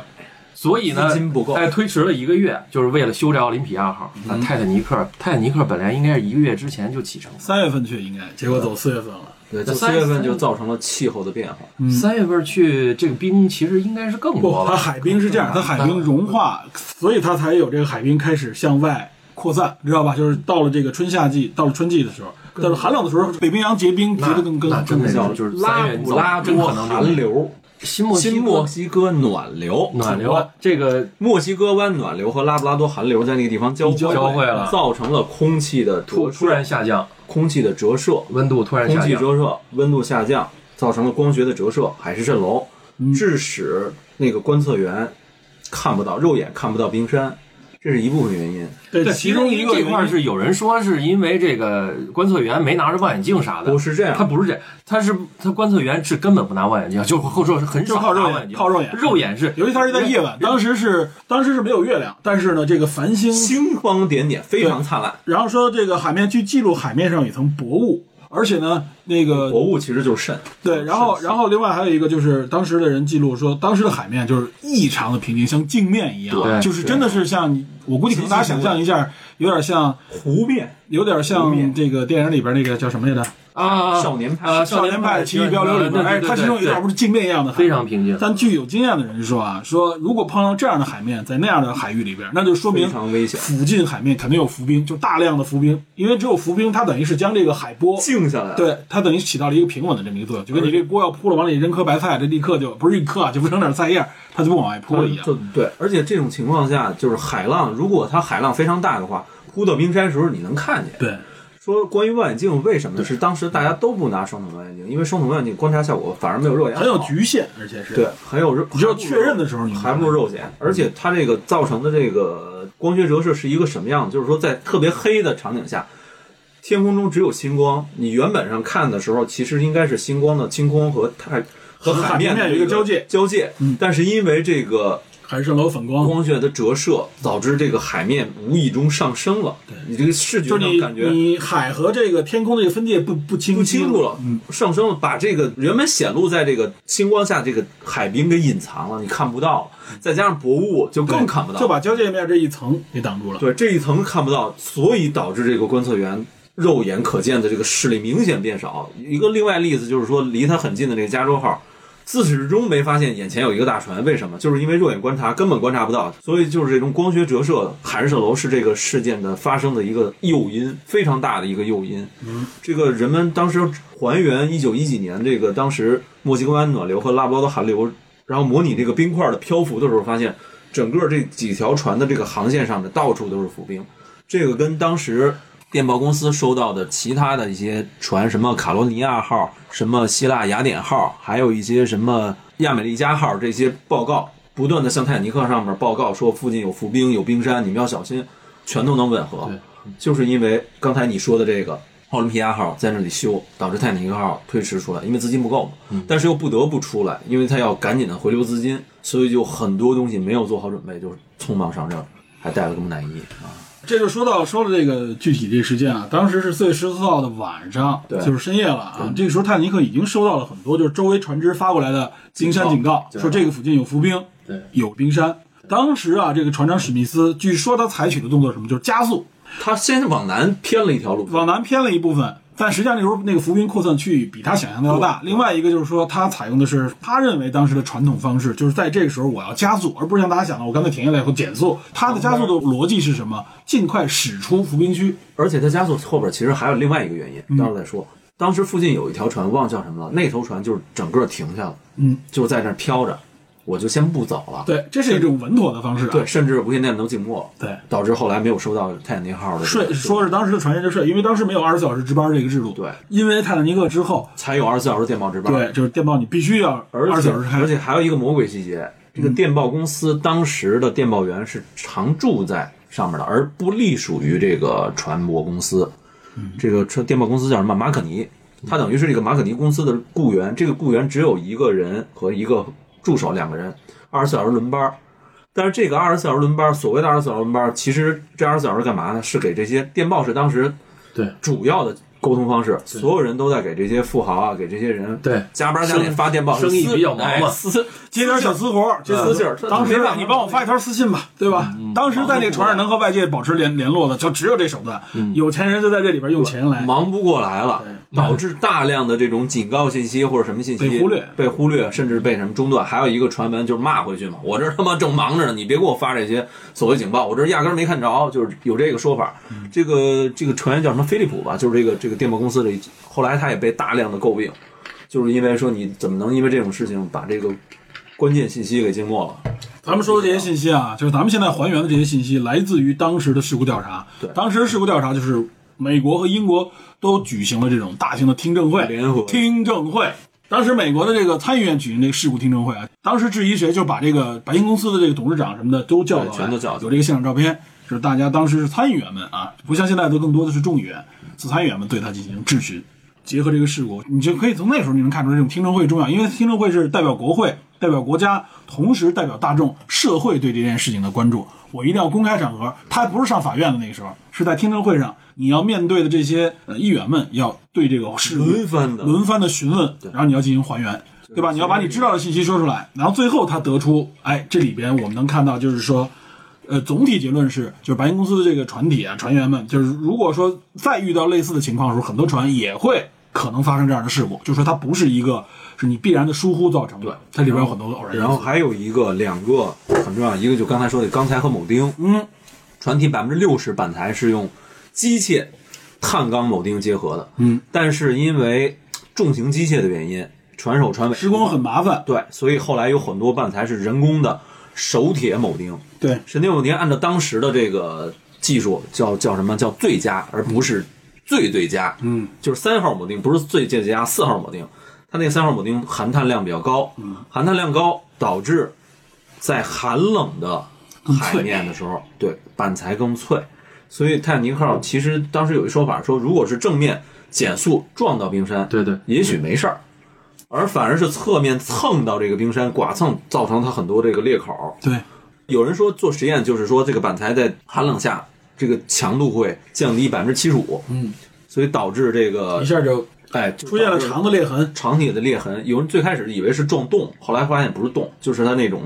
叫什么排水舱嗯进水。密闭气舱。气密气嗯密气密舱，气密舱而且气密舱不是像大家想的，好像一个封闭的，它是上边是是通的，知道吧？对，它这个水多了以后，它就会往旁边的溢，它是这样的一个结泰构。坦尼克号十四个还是十五个这个排水气密舱舱，对对，说是能进四个进水，仍然能都能都能在那里原地等待救援，偏偏进了六个，嗯，对然后呢，还有一个说法，这个说法就是跟刚才说这个船长最终选择加速有关。为什么呢？这个泰坦尼克号在刚开始的时候，它那个锅炉房发生了一起火灾，嗯，火灾时间还挺长，据说是火灾一直到这个最后出事儿之前才刚刚扑灭。但是当时处理火灾的时候，有一主要的办法，因为那个火灾那个地方挨着锅炉房，挨着煤炭，嗯，那我处理这些煤炭最大的、最直接的办法是什么？填到炉子里，嗯，填到炉子里，尽快把它给烧对，掉。嗯避免避免它这样，导致它不得不加速，它只能是加速，啊因为你不停的往里填煤偶嘛，然因素促成，你不能填着煤，然后这蒸汽这儿起来了，然后你降速，这不可所以能我就不能理解他为啥选择加速。所以这个应该也是一部分它原因。加速也是一个通常当时的一个处理。后来因为这个事故之后，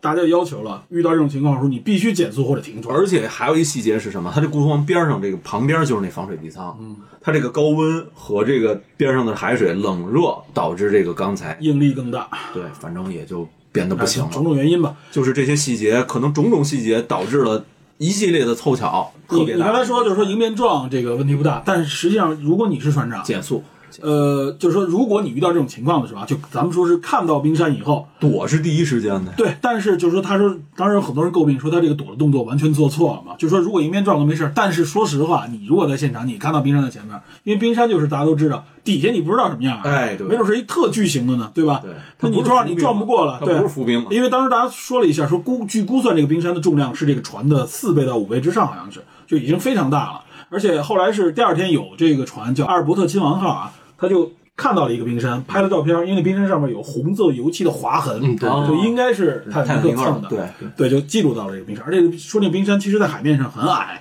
所以它在海平面上就不容易被发现，对吧？在电影里边我记得说那冰山很高，高过船旁边的一个巨型冰山，就是为了凸显视觉效果。对那个冰还落到船上啊，最最开始人们救救援的时候还没当回事儿，还在那儿踢冰玩呢，还对啊，所以说就当时从晚上就入夜以后，就收到了不同的船只传来的各种信号，说 OK 这儿有冰，大家注意，浮冰多，有冰山。对船长确认最少有三次都接到了这种报告，对，但是就是选择第一次是选择往南，第二次还是加速，就是想赶紧穿过因去。为当时的当时记录说是就是天气异常寒冷啊，就是天异气常寒冷降温，但是海面非常平静。然后那时候就决定呢，说是加速向南走，二十二节吧，应该是二十二点五，二十二点五节，这个速度非常快，满节是二十四。啊对你看，然后是九点二十，船长从船桥走开，就是就是驾驶室啊。他说，反正跟大家说了，说如果有任何疑问、怀疑，立刻通知我。啊，就是他反正也做的没有这个太不对的地方，所以他回去休息嘛。对，当时刚撞的时候，应该是大副还是二副在那个二副好像二是，副，对，应该是二副，嗯对，二副在那个现场。我觉得这这些地方，咱们看那影片里边啊，都应该会看到非常比较还原。还原的这个情节，对吧？这也是从灾难片角度去看这个影片的一个一个地方。救援是也有一些比较，就是按照现在来说不可思议，但是当时是惯例，就是说这个整个船没有公共广播系统，对，而且它真正发生碰撞的时候是夜里十一点半了。对，所有人基本上都睡了。这个时候是船员和服务员挨个儿去敲窗户、敲门，嗯，告诉这些人船体发生这个事，呃，都没说发生事故，就是说让大家赶紧通知穿上救生衣嗯对，穿好衣服，都没说船体发生事故。所以一些呃，有些人就掉以轻心，对乘客就不知道怎么回事儿。然后像三等舱，当时因为阶层的原因啊，当时这个阶层到什么程度，就是怕这些三等舱的这些底跑层上民来众底层民众传播细菌、传播疾病，甚至对把一些地方都卡死了，不让这些人出来，也导致一些人最后没有逃出来，也是有这个原因。嗯，这个确实是存在的。然后当时救援的时候，他这个泰坦尼克号这个救生艇不是说满员所有人都能上，他这个救援的这个思维就有问题，就是说他是为了转移到其他船上，所以他这个救生艇数量不够覆盖所有人，导致后来救援不够，再加上这个船长当时史密斯已经有点慌了，是当时二副问他说是否让女人和小孩儿上船，然后他说嗯是，但是这个二副和三副也不是二副和大副两个人理解就错了，两个人理解是有偏差的，一个人认为是妇女小孩优先上船，男人不许上船，另外一个认为是妇女小孩优先上船，男人可以上船。这个处理的时候就很乱了，再加上这些船员最开始都没经受过训练，对，这是救灾训练，很多人都是临时征召的。你们看船长所谓有经验，但实际上这个船员并没有太多的丰富的这种经验，导致救援的时候非常忙乱，有些船没满就放下去了。当时救生船这个数量不够，其实也是造成这么多死亡的一个核心原因。对，而且还有原因但是是什么？但是当时这个救生船不够这个事儿是符合当时的这个惯例嘛就是规定的，惯例因为它匹配的是这个吨位。而对，而且他其实还临时赶救了一批这个折叠的救生艇，为了满足这个所谓的这个需要。而且他当时，因为像咱们现在见到那个船，这个救生艇都在两侧两悬挂着嘛，对吧？悬悬着这种。然后他当时没没配那么多，为什么？因为他船实在太大了，长两百多米，两百九十多米，影响这个观测海面这种观光，所以他没配那么多船，这就导致了这个很多救生艇就有有的就是甚至没到一半就放下去了。然后导致很多人就得不到救援，最终这个船体应该是两小时四十分吧，就整个沉下去所了。以后来那个法法律也是规定了，必须匹配这个乘客人数嘛。对，必须救生人救生艇物，然后包括二十四小时广播，包括二十四小时电报，甚至说这个救援，当时是他们放天空中发了好多这种信号弹，但是呢，远处有看到的，因为这个薄雾看不清嘛，就是分不清是规律的还是不规律的。还有一艘船判断好像是不规律，就是认为是只是闪光，嗯，然后包括打这信号灯也是，后来就强制国际海事法庭吧，海事这个救援就强制规定，只要是发射红色的信号弹就是救援，没有任何疑问。不要去考虑，不要再去确认。对，呃不要再去确认二次确认，你需不需要救援什么之类的，你在不在？你在赶紧吗？去你在吗？你在吗？ 对吧？没有这种事儿了，所以就，呃，其实也是因为相当大的一个事故，导致最后所有的这种救援措施也好，包括其他东西也好，都在跟进。然后其实当时的指令已经模糊了，就是据后来的人回忆是有冲突的，有人说是呃舵手听到的是左满舵，但也有人传说是当时给的命令是右满舵。对，听说过，说据说这个有传错，然后另外一个呢，就是因为当时给的这个命令是什么呢？就是所有发动机这个全速反转，就是为减速嘛。全速反转但是以当时的蒸汽这个蒸汽轮机来说啊，它全速反转等等，它需要时间。对，它先要先停车，然后再反转，这个需要差不多三十秒以上的时间。所以说当时呢，还遇有到传情达况时间呢。对，传传达时间。当时呢，就是它这个船的中央这个主船的这个中央螺旋桨啊停止，说这个中央螺旋桨停止以后，导致是什么呢？这艘船的转向能力会减弱，对，所以它左满舵以后，它的这个转舵的幅度没有想中那么大，才才蹭到了这个冰山。其实它要加速，可能稍稍还好一点啊哈比。如说加速，当然了，这都是偶然情况，但当时那个处理的是谁都是刹那间的一种临时的反应，对吧？就这个几百米就撞了，对的，它有四百多米嘛，就看起来而船是二十二节，其实速度不慢了，对吧非常快而它是有惯性的，这么大一个巨物，对吧？所以你这个时候就种种原因吧，导致它蹭了这个冰山。当时他的评估是认为这船应该问题不大，所以让它是缓速前行继续，嗯知道吧？所以说，等于是对这个事故判断，从那时候显出来，对这个事故的判断一开始就不足。不足。就当时，当然可能我估计他们心里都有一侥幸心理，认为泰坦尼克是不会沉的，对吧？当时所有在船上的人都认为不会沉，很多乘客知道这事故以后，仍然觉得都已经船舱进水了，还嗯认为我们在这上是很安全，不愿意上那个救生艇，都有这种心理在。对有这种心理真的真有这种心理在。所以，哎，这个其实这个中欧元吧这种种因素，咱们把刚才这些天气因素、嗯，船体的因素、人为判断的因素、救援因素，包括这种电报的收发的因素，综合起来，到最后你发现这么大一个事故，好像也不是偶然，嗯好像很多存在着很多必然的因素，但是你事先大家是没有没有这种判断。这东西是这样，就是当一个事故的一个事件发生以后，你向回找，你会找到哎引发这个事故的所有的这个整个一一连串的一个因果链，很多问你题你似乎能找到，但其实如果没有发生事故的时候，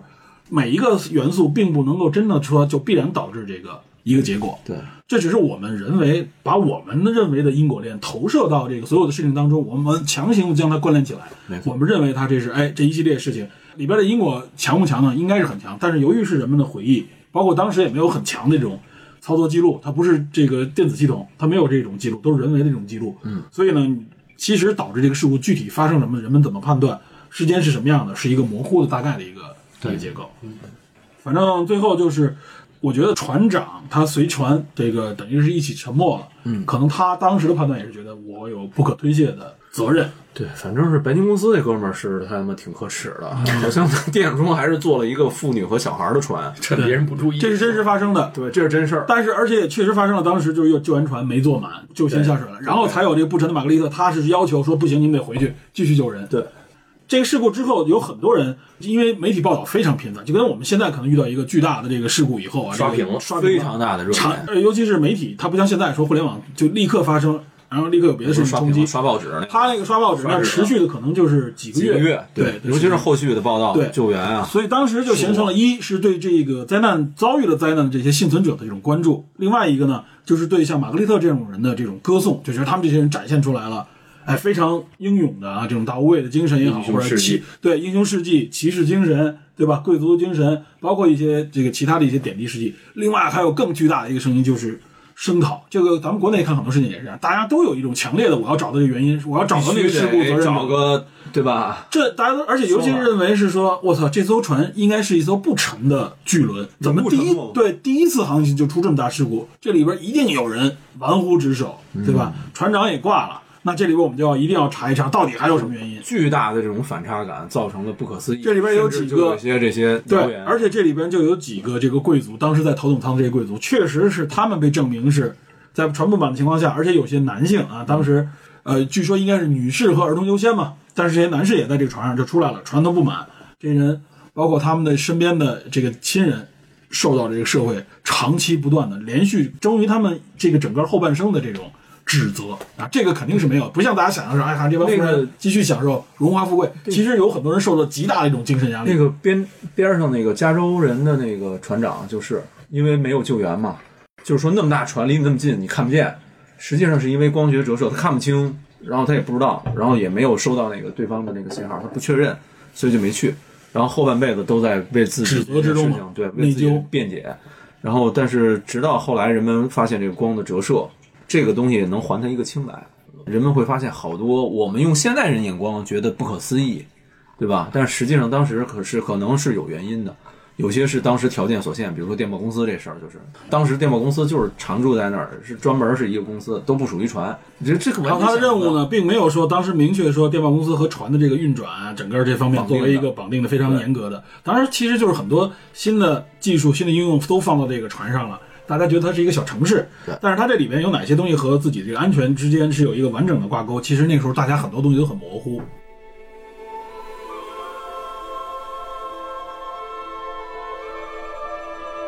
包括这里边咱们一直说的这个儿童与女士优先，嗯，这一条其实在至今的这个排斥法当中是没有这一条的，没有明确说啊、有这个女士与儿童优先，但是女士有儿童优先，据说就是十八、十九世纪以来，呃，大家在社会上，尤其是维多利亚时代造成的这种啊骑士精神的这种唤起，然后大家认为我们应该讲求的这一种道德标准，对对对对，它没有成为真正的海事法嗯当中的明确法条。但是当时大家，尤其是在泰坦尼克号之后，这个事情被传播开，说这里边为什么有这么多的女性和儿童被救了，是因为有这个大家认为的潜规则存在才形成的。刚才咱们也说过，就说儿童啊，有一个统计，分别为儿童、女性和男性，在这个头等舱、二等舱、三等舱的这个分布和他们的这个存活率。儿童呢，在头等舱里边其实只有六个儿童，头等舱有六个儿童，生还了五个人，有一个人去世了，所以它生存率百分之八十三，相当于是。二等舱啊，很神奇，二等舱呢有二十四个儿童，占全船的这个人员比例是百分之一点一，生还人数也是二十四，一个人都没死。二等舱这个就是应该是中产阶级给人感觉啊，这里边其实儿童是被救的最充分，没有任何一个儿童嗯在这个事故灾难当中丧生。三等舱里边有七十九个儿童，但是这里边生还人数只有二十七人，有五十二个儿童在这个灾难当中去世，这是明显就能看出来。三等舱这个无论是通知、关注度都是最差的，人虽然最多，但是最差，生存率只有百分之三十四，从这个儿童上面能看出来的。然后另外女性也是，头等舱有一百四十四位女性，而且能看出来头等舱的这个女性特别多。嗯，然后呢，她生还人数是一百四十人，只死了四个人，就其中包括应该你说那个老夫妇，知道吧？对，只有四个人死亡，百分之九十七的生存率。这里证明什么？就是头等舱的女性都基本上享受到了女性与儿童优先的这个条例，就是这方面能确实能看出来，大家还是比较讲求这个道德规范的。然后呢，二等舱有九十三位女性啊，这能看出二等舱就这个女性比例就明显少，嗯，只有九十三人，占全船人数的百分之四点二，生还人数是八十人，死了十三人，这个生存率是百分之八十六。然后呢，三等舱一百六十五人，生还人数七十六人，死了八十九人，就超过半数，生存率百分之四十六。但是你从这个人数上能看出来啊，就船上明显女性是确实是少数的，对，尤其头等舱反而是女性比例非常高，一百四十四人。但是三等舱人那么多的情况下，它只有一百六十五人，占全船百分之七点四。整个泰坦尼克号男数是男生是这绝对当时多那个环境当中，女性确实是相对来说，在社会活动当中也好或怎么样，还是占少数。然后船员当中有女性啊，船员当中有女性，因为服务员啊什么之类的，他一共有二十三位女性船员。嗯，然后呢，其中有二十人生还，有三位女性船员遇难，这个比例还是比较高，百分之八十七的人被被救啊。这个说明在船员当中也是基本上秉持了女士优先的这一条，这点能看出来啊，就是从至少从当时的这个头等舱，包括二等舱，然后再加上船员，基本上秉持了女士优先，然后呢儿童优先的这种原则，他们的大比例的人被救。这个是整个泰坦尼克号这个海难发生的一个，可以说是相对来说算是一个人性佳话人性一点儿的。对，一个家伙，但是三等舱实际上你能看出来这一对，点，但是但是得不到彰显。嗯但是这个阶级仍然卡在这儿。对，哦三等舱就是说女性至少比儿童还稍好一点，是百分之四十六的人被救。当然了，跟男性比起来就差更多了。这个男性是百分之十六的人被救啊，三等舱，百分之八十四的男性三等舱这个死亡，二等舱是百分之九十二的男性死亡，只有百分之八的人被救，就是一百六十八个男性在这个二等舱里边，然后呢，其中十四人被救。仅就这件事儿来说，阶级没有跨越性别。对，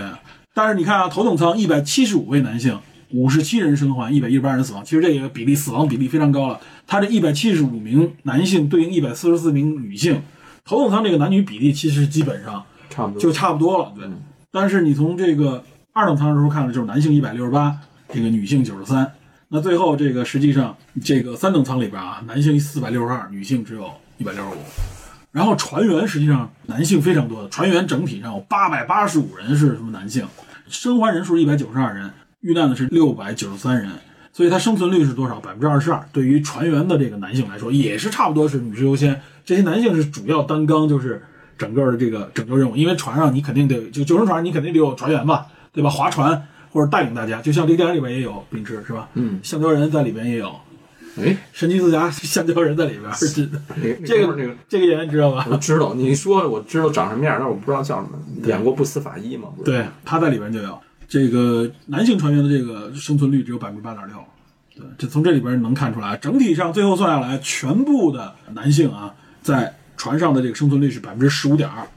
死亡最严重的是二等舱男性啊，死亡比例最高，嗯，对吧？二等舱的这个男性死亡比例是百分之九十二，只有他们十四个人存活下，一百五十四人全挂了。其实说到这一点，啊有人提过，就是说，尤其是他说的是女士优先这个事情和现在这个女权之间，哎，有些人就说，有些女性们也是认为女女士优先也是对女权的一个怎么说呢，是一个拒绝的一个东西，女权并不接受女士优先这一条。 ，Lady First，而且他 lady first，他还不完全是 lady lady first，更多的是说一种礼仪，哎，说我给你开门，吃饭的时候你你有女性入桌，那我们男性都得起立，表象的一种尊重。对，表现一种尊重和这个什么，但是在这个救援环境当中，它更多的是表现一种道德人性，知道吧？这时候大家就觉得主动出来，那谁愿意主动的去呃拯救别人？那我应该让这个身边的女性和儿童先被救，所以这块儿实际上和呃就是大家所谓的女权之间的这种这种连接并不多。有些人提到过这一点，我觉得这个就消除一个大家的这种疑虑。女士与儿童优先，首先没有写入海事法，一直也没有不存在这么一条啊，这不是一个硬性要求，它是一个道德追求，而大家体现的就是说，实际上是一种礼让，是一种就是说把这个生命权让给对吧弱势的更弱势的群体，这是一种对弱势群体的一种关注，一种一种这种倾斜啊，但不要这个时候不要站到就大家觉得好像是一个性别的区分，不在这里边体现的不是一个以性格区分为高总你原想说什为么为原原点的这么一个讨论。是我觉得和那个地铁黄色座椅不是一个道理吗？那不就是妇女儿童、老人先坐吗那？地铁那个就有点区别在于什么啊？就是呃，比如说日本有日有这个女性的专门的车专厢，它为了防止还有一个就是其他的问题，比如说咸猪手，比如说防痴汉，防痴汉之类这种啊，比如说很多有些有些是过多的身体接触，所以它实际上是为了这一点，它不是说完全出于一个说所所谓什么平等或不平等的这个角度，嗯它有这种就是涉嫌法律啊，涉嫌一些其他这种道德风险的问题。但是这里边就是说儿童，尤其是儿童优先，这个大家都很更好理解，对吧？一个未成年的儿童，尤其是几岁十岁以下的儿童，面对这种问题的时候，他连自自己该怎么做都不知道。需要受保护吗？哎，我我我我突然想起来，好像那个我说那个黄色座椅好像还真不是，哎，老幼那是老幼病残残，，那是另外一嗯个，就是专门给老幼病病残孕对，那是给就是纯呃这些群体留出来的一个，嗯对，它不不带女士，它对对对对老幼病残对对孕，对对它不是女士，不是女士专座。咱们的很多车上的女士专座、女士专车，实际上它有一层就是呃出于嗯其他这种社会道德的这种问题，就是有很多这种骚扰之类的。是是是是。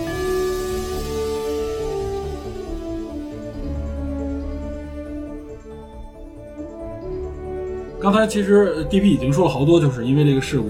的引发后来的，无论是海事法啊，然后这个安全，包括无线电，包括这个对冰山的这个警告啊，又出了这个冰山冰山调查队嘛，就专门是巡逻常年常年巡逻的一个调查。其实这都是因为这一个事故引发出来的。对，这很明显就是人类社会面对突发的事故之后，人类社会的一种，我们可以说称之为进化，对吧？影响你这么大，那你肯定要针对这类的事故，避免它再次发生的时候，你会有一些正常的这种反应。如何规避类似的这种事故发生？所以这也是为什么我说我刚才说那个听证会也好，或者说这种严格的调查，其实当时社会的这个，包括中国的那个报纸，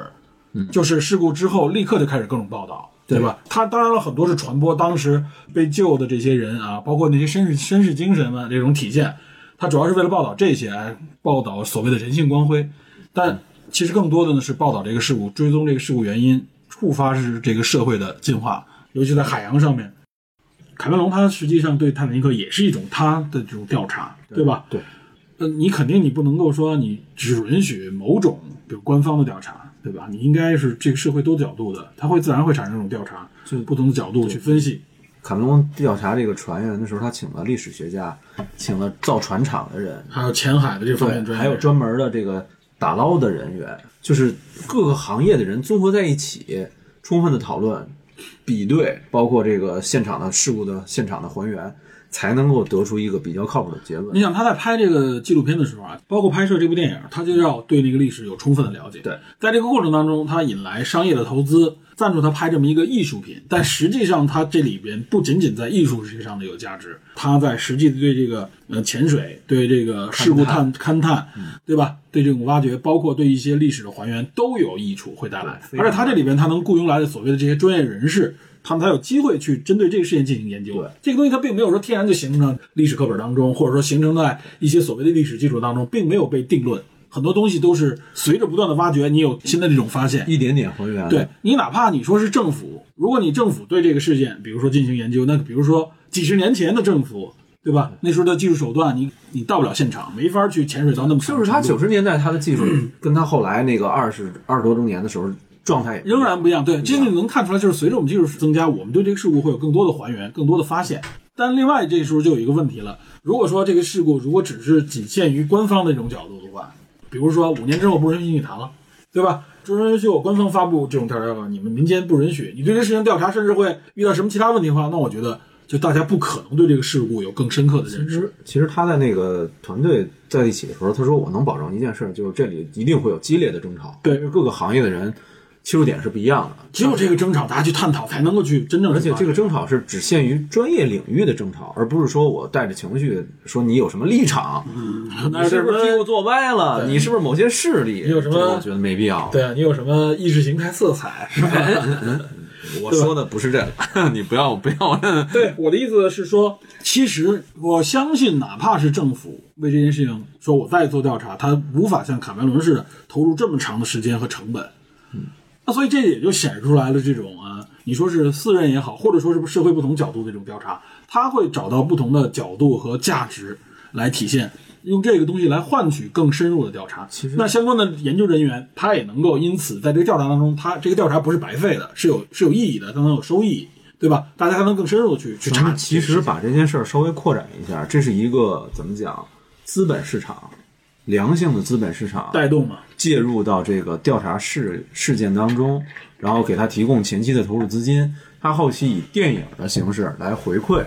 哎，这个电影回馈的就是在情感、在事故调查、在社会的意义到价值观讨论等等，包括电影技术方面都有促进。对它不同的这种层面都有促进，对这个事件，对泰坦尼克号事件的促进，对这个文化现象的促进，对勘探这件事情整个遗迹的这么一个对社会事件的这种探讨，对包括很多包括我们聊的这些对都是。很多电影记录历史事件的电影，它可能真的是那个调查要远比所谓的专业人员调查的更深更广，因为他在这里面有除了有自己的兴趣以外，也有自己的这个利益在其中嘛，对吧？我为了这个影片，比如说更真实，很多嗯记录各种各样的历史事件啊、战争啊等等人物啊。他都在此要花费，他找专业人员要花费更大的精力，而他绝不是说照本宣科，你给我一个，我照这本书来就完了。他一定要有自己的认识，我要找到亲历人员，或者说找到专业人员，我们一起来以新的角度，我我提出问题，你给我解答。那我们解答的方式，甚至像卡梅隆似的，我要做实验，对吧？我要验证，我用还原的方式，我在拍摄过程当中加入我的这个理解之外的时候，其实就会带来很多新的这种呈现。那么拍任何一部电影，我相信啊，不止非虚构类这种电影的时候，它都有这样的潜在价值，对吧？这个电影绝不仅仅只是一个票房的收益的这么一件事儿，对，但它有可能是票房收益所带动出来的，呃，这么一后边一系列的价值。允许民间资本进入，不是，我是说，反正咱这话题现在已经进入深水区了啊，不进入浮冰区了。咱们现在现在这个话题，咱们避免，首先咱们要避免沉船，然后 首先这个是第一风险，你很危险。安安 全安全危险，这样注意前方冰山啊！对，有冰山的时候，咱们要要要主动规避啊。刚才你们说什么？要设置红绿灯是吧？嗯这话说的对， 知道吧？不能无序发展嘛，哎，对对对，不能无序发展，要有序的，不能野蛮生长嘛。对有序发展。所以咱有很多听友喜欢咱们这个节目，就是说，呃，虽然说不多吧，但是这个角度确实可能跟主流的这种观点不一样。我觉得这个电影表达也是如此。你像卡梅隆，等于是用一个爱情故事带出一个灾难来，带出一个对灾难的这个了解，而且他的这个调查，我相信卡梅伦应该在这方面的调查，对无论是深海勘探、深海这种这种拯救，包括啊，他都是有相当的发言权的了，应该是。对，我觉得一定不要低估文艺作品，尤其是电影对社会方方面面带来的这种提高和影响呃帮这个帮助和影对响。这种影响对我们来说是 是有很大的这个意义的。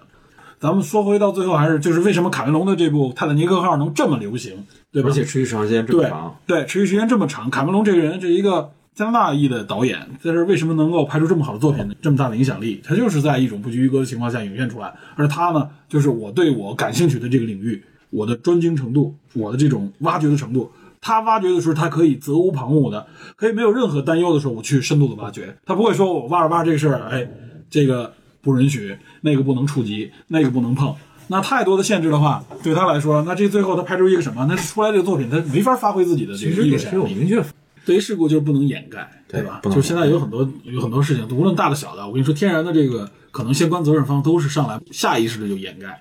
这个掩盖，我觉得哎，真的是是，买料。比如说美国发生了这个火车脱轨现象这种事情，对吧？哎呀，哦嗨哟，太恐怖了！这是我国这个集中报道，真的是就触发了大家对这个事情的重视。美国铁路这个年久失修，对吧？公共设施投入不足，可不能去。这个灾难一是一个公共话题，这个不得不说，我们在这面对这种公共话题的时候，就是有很多的呃敏感区域也好，敏感的地不方太好对，就是表达上说总处理总会有一点，就是你会觉得好像你这个记录这个事故，你说我们记录一个外国事故吧，这个事儿不大可能，不太搭嘎。对吧？比如说我们拍一部有关俄亥俄火车脱轨事故的一部灾难史诗爱情片，不要这事嗯不要听着有点怪，不要这样，这这个那个没有，不是那么回事儿。对。但是我们要拍，就是比如说我们拍我们我们本土或者我们历史上真实发生过的，太平轮不是拍了太平轮拍过了，但是你这个口碑也好，或者惨败啊各对各方面，对吧？一是你在重复那种模式肯定不行，另外一个就是联系到刚才我们说的，就是我们不太愿意重现这种灾难心理。啊对唯一啊社会上这个也确实客观存在，就是好像对灾难有一种忌讳，对，唯一唯一成功一点的就是唐山大地震，冯小刚拍的，影响力挺大，但票房其实也不算高啊亏亏大了，应该应该还是挺包括他拍《一九四二》，对其实也也是灾难嘛，对，也是灾难。呃，所以能看出来，我是客观说，唐小刚在拍这个影片的时候，他多多少少迁就到一些，比如说现实的客观问题的时候，是，所以他有些地方的表达，他就明显的是受受受制于这个东西，他表达不可能很纯粹。然后它里边又融入了很多不同的这种影响的时候，你会看这个影片的时候，你会感觉有些地方该去发挥的时候没发挥出来，不通透。有点散，或者说有点就像你说的不通透，对吧？这个可能是跟他的这个表达水平有关，另外一个也可能跟这客观因素有关，我们不好说。但是，总之呢，就是在中国拍灾难片，嗯，能够成功的，好像是确实是冯小刚就算是顶配算了，是不错了就顶配了吧，就算是灾难片这个题材啊，就是真实灾难的这种题材，可能确实是。其实我是觉得有很多真的是值得去前几年去拍一拍，挖一挖前几年有拍过那种山体滑坡、超强台风，记得吗？记得吗？前几年，嗯但是多数都是把那个人民子弟兵的救助、我觉得他就灾难是片加入了强烈的一种怎么说呢，就是呃，救援灾难片、救援灾难，包括抗议的影片。我只能说，就是这里边，其实我是觉得啊，就是咱们这这一段肯定会公开出来，就是说，我觉得就是咱们拍没拍过灾难片， 或者说是一种事故的这类影片拍过，现在也仍然有很多，我们回头看，嗯医疗题材的，嗯事故题材的都有，但是就是表达确实过于单一了。就是好多精力都放在嗯同意这个同意对吧？表达单一，然后它可能要不然就像纪录片一样那种感觉，要不然呢，它就更像是一种这嗯个宣传片。这个很客观的说，它就是宣传片。它宣传的目的，对，带有可能强烈目的。对吧？强调目的就是说，你说我宣传安全意识嘛，那这个东西它能吸引多少观众，对吧？就是我比如说消防类的啊或者怎么样事故类的，我用这种宣传的角度这个角度来告诉你，他是在关注这歌个颂事故我，跟你讲别吧，这精神，三个字儿正能量。但是、嗯但是就是说，就是其实这个就是我觉得啊，就正能量表达，我也愿意，我主观上我也愿意，应该多传递这种正能量啊。这个我确实说心里话，那但是你那传递正能量的方式不是不能是教条的对，，我们讨论这个话题，首先要定义啥叫正能量。对对吧就是首先正能量，就是我认为正正正哦如宋山木说的，对我们认为的正能量，比如说说白了就是更满足社会公益的，呃，让大家注意安全的，对吧？避免这种事故的，赞颂这种人性光辉，对吧？就是挽救弱者，这个应该是这都自是然流露出来对，这是自然流露出来的。而且这种流露应该是在你的艺术加工上强化，就是说你的艺术能够让大家更强化的，不是让我觉得更刻板的你硬塞给我，而是让我就像，呃，《泰坦尼克》这个影片似的，它是在爱情故事当中，我体会到了对灾难当中的可怕，灾难当中人性的闪光点，以及这个灾难当中一些还有人性的丑恶污点、这种丑恶，我们都能看到，这很立体，它才能打动我。我们不说嘛，就是真的是历史还原，它的研究，它的技术，才能够让这个影片具备这样的震撼力，这个震撼力才能给你带来更多的思考。如果没有，你就觉得要不然就像科教片，要不然就像纪录片的话，它远达不到这种效果，它影响辐射不到这么多的观众。其实《泰坦尼克》刚出来的时候，之所以就是专业评论圈认为它不会票房大卖啊，很多很多对它的抨击，就是因为什么？就觉得它太太庸俗了，庸俗对庸俗他们觉得是说你在这里边表达这些东西，不就是爱情吗？这个已经被拍了无数次了，对，而且你就我我觉得卡梅隆拍的东西不知道怎么定义庸俗，好像还都就就是我说换个词就说普通吧，不就他都不开是门他不走那种什么呀，就是说我给你意外感的感觉。对，唐龙不是阿说凡达我一定要给你反转意外，他不是在情节意外上很下心思普通的故事对，他是反而是在还原程度上，我用走的是更精细。我在这里给你把简单的道理给你说到最极致。他是提纯了，对，就是我觉得卡梅隆是，就是说他不走那种意外感，很多是在就是文艺创作上面，他走的是说我这个故事悬念也好，矛盾也好，我一定给你走到那个最极致，意外的让你想不到，那个给你带来震撼，这是一种体验。恐怖片也好，或者说是一些讽刺类的影片里边，他往往走这种方式啊，用意外的表达，是不是很很隐晦的表达，就是让你看不懂。我就让你看不懂的过程当中，你去思考，这是一种方式。那卡梅隆方式就是我给你推到极致，就是跟你身临其境一样，我觉得就工整嘛，工整到极致。这呃不是工整，他是说我要给你还原到真实，他不是工工整是是完整套路啊，这人就是这样，这个套路是怎么样？但卡梅隆是给你什么？就是我急着我告诉你这个动作，它背后是有多少条证据作为支撑的，对吧？我这个还原度为什么还原成这样？是因为有多少条证据支撑的？我我讲过阿凡达，就它那里边有很多设置人为什么为什么是呃这种骨骼更强啊啊这个纳美人的这种这种身体情况，它背后是有它的逻辑支撑的。对对对包括很多细节，我觉得这个就是胡想，就为了满足，实际上它背有后有点很多像很那种工程师的方式去画一幅画，对。这种感觉。对，但是而且他受到了大众的认可，而且也有主流奖项的那种评选，他也拿了大奖。我们只能说，有的人觉得他这个东西对我打动的没有那么的强烈，但是我们并不能说这东西烂，啊，绝对不是这烂。绝对不是烂绝对、庸俗，这些我觉得这些都不应该，我们不应该把它放到卡梅隆的身上。对，你看看他那时候拍的《异形二》，开的这个《终结者二》，嗯对吧？这些影片那个想象力的那种那种爆裂程度，我当时看了《终结者》以后，我就是当时就给我带来了极大的震撼，我当时就开始畅想，哇塞，未来的。哎呀，太可怕了，知道 吗？现在你这这样 Chat 今 GPT 天走入了现实了 Chat，GPT 你看了以后你什么感觉？对吧？我觉得嗯，可以了， 嗯天网快来了，天王已经开始 了，其实都已经开始布局了不。，我但这我就我就是说，就是卡梅隆他不缺乏想象力，但是他这种认真程度，他不是工整，我觉得是他真的是就是他追求的是呃现实。很多我看我发现欧美的这些影视作品也好，或者文艺作品，他有时候他有很强烈的追求真实感的这个极致的感觉。他我一定要告诉你，就包括一些绘画，你会发现，就是那时候文艺复兴也好怎么样，你像达芬奇就是，你觉得他那个绘画是叫做工整吗？它是极高的给你一种对真实的一艺术种呈现，对吧？艺术的美感，它是对人体的解剖，知道吧？但是你能认为那个东西是垃圾，或者说那东西没价值吗？对吧？你可能就是觉得 OK，那个呃我可能更认为反传统的东西更有价值，但是谁也无法回避说，我认为达芬奇、米开朗基罗他们的东西对我没有震撼力，对吧？风格不一样，谁也不是全才全家，我非要冷门上我也给你占了，然后文艺上我也给你占了，然后这个主流上我也给你占了，那叫什么？那还有没有别的？那我觉得卡梅隆这个词就叫庸俗了，对吧？对吧？他之所以能够二十年重映、二十五周年重映，重映的时候这么多人去响应，都会去关注，这就证明了他在这个真实的呈现的基础上，他能不断的被挖掘，对吧？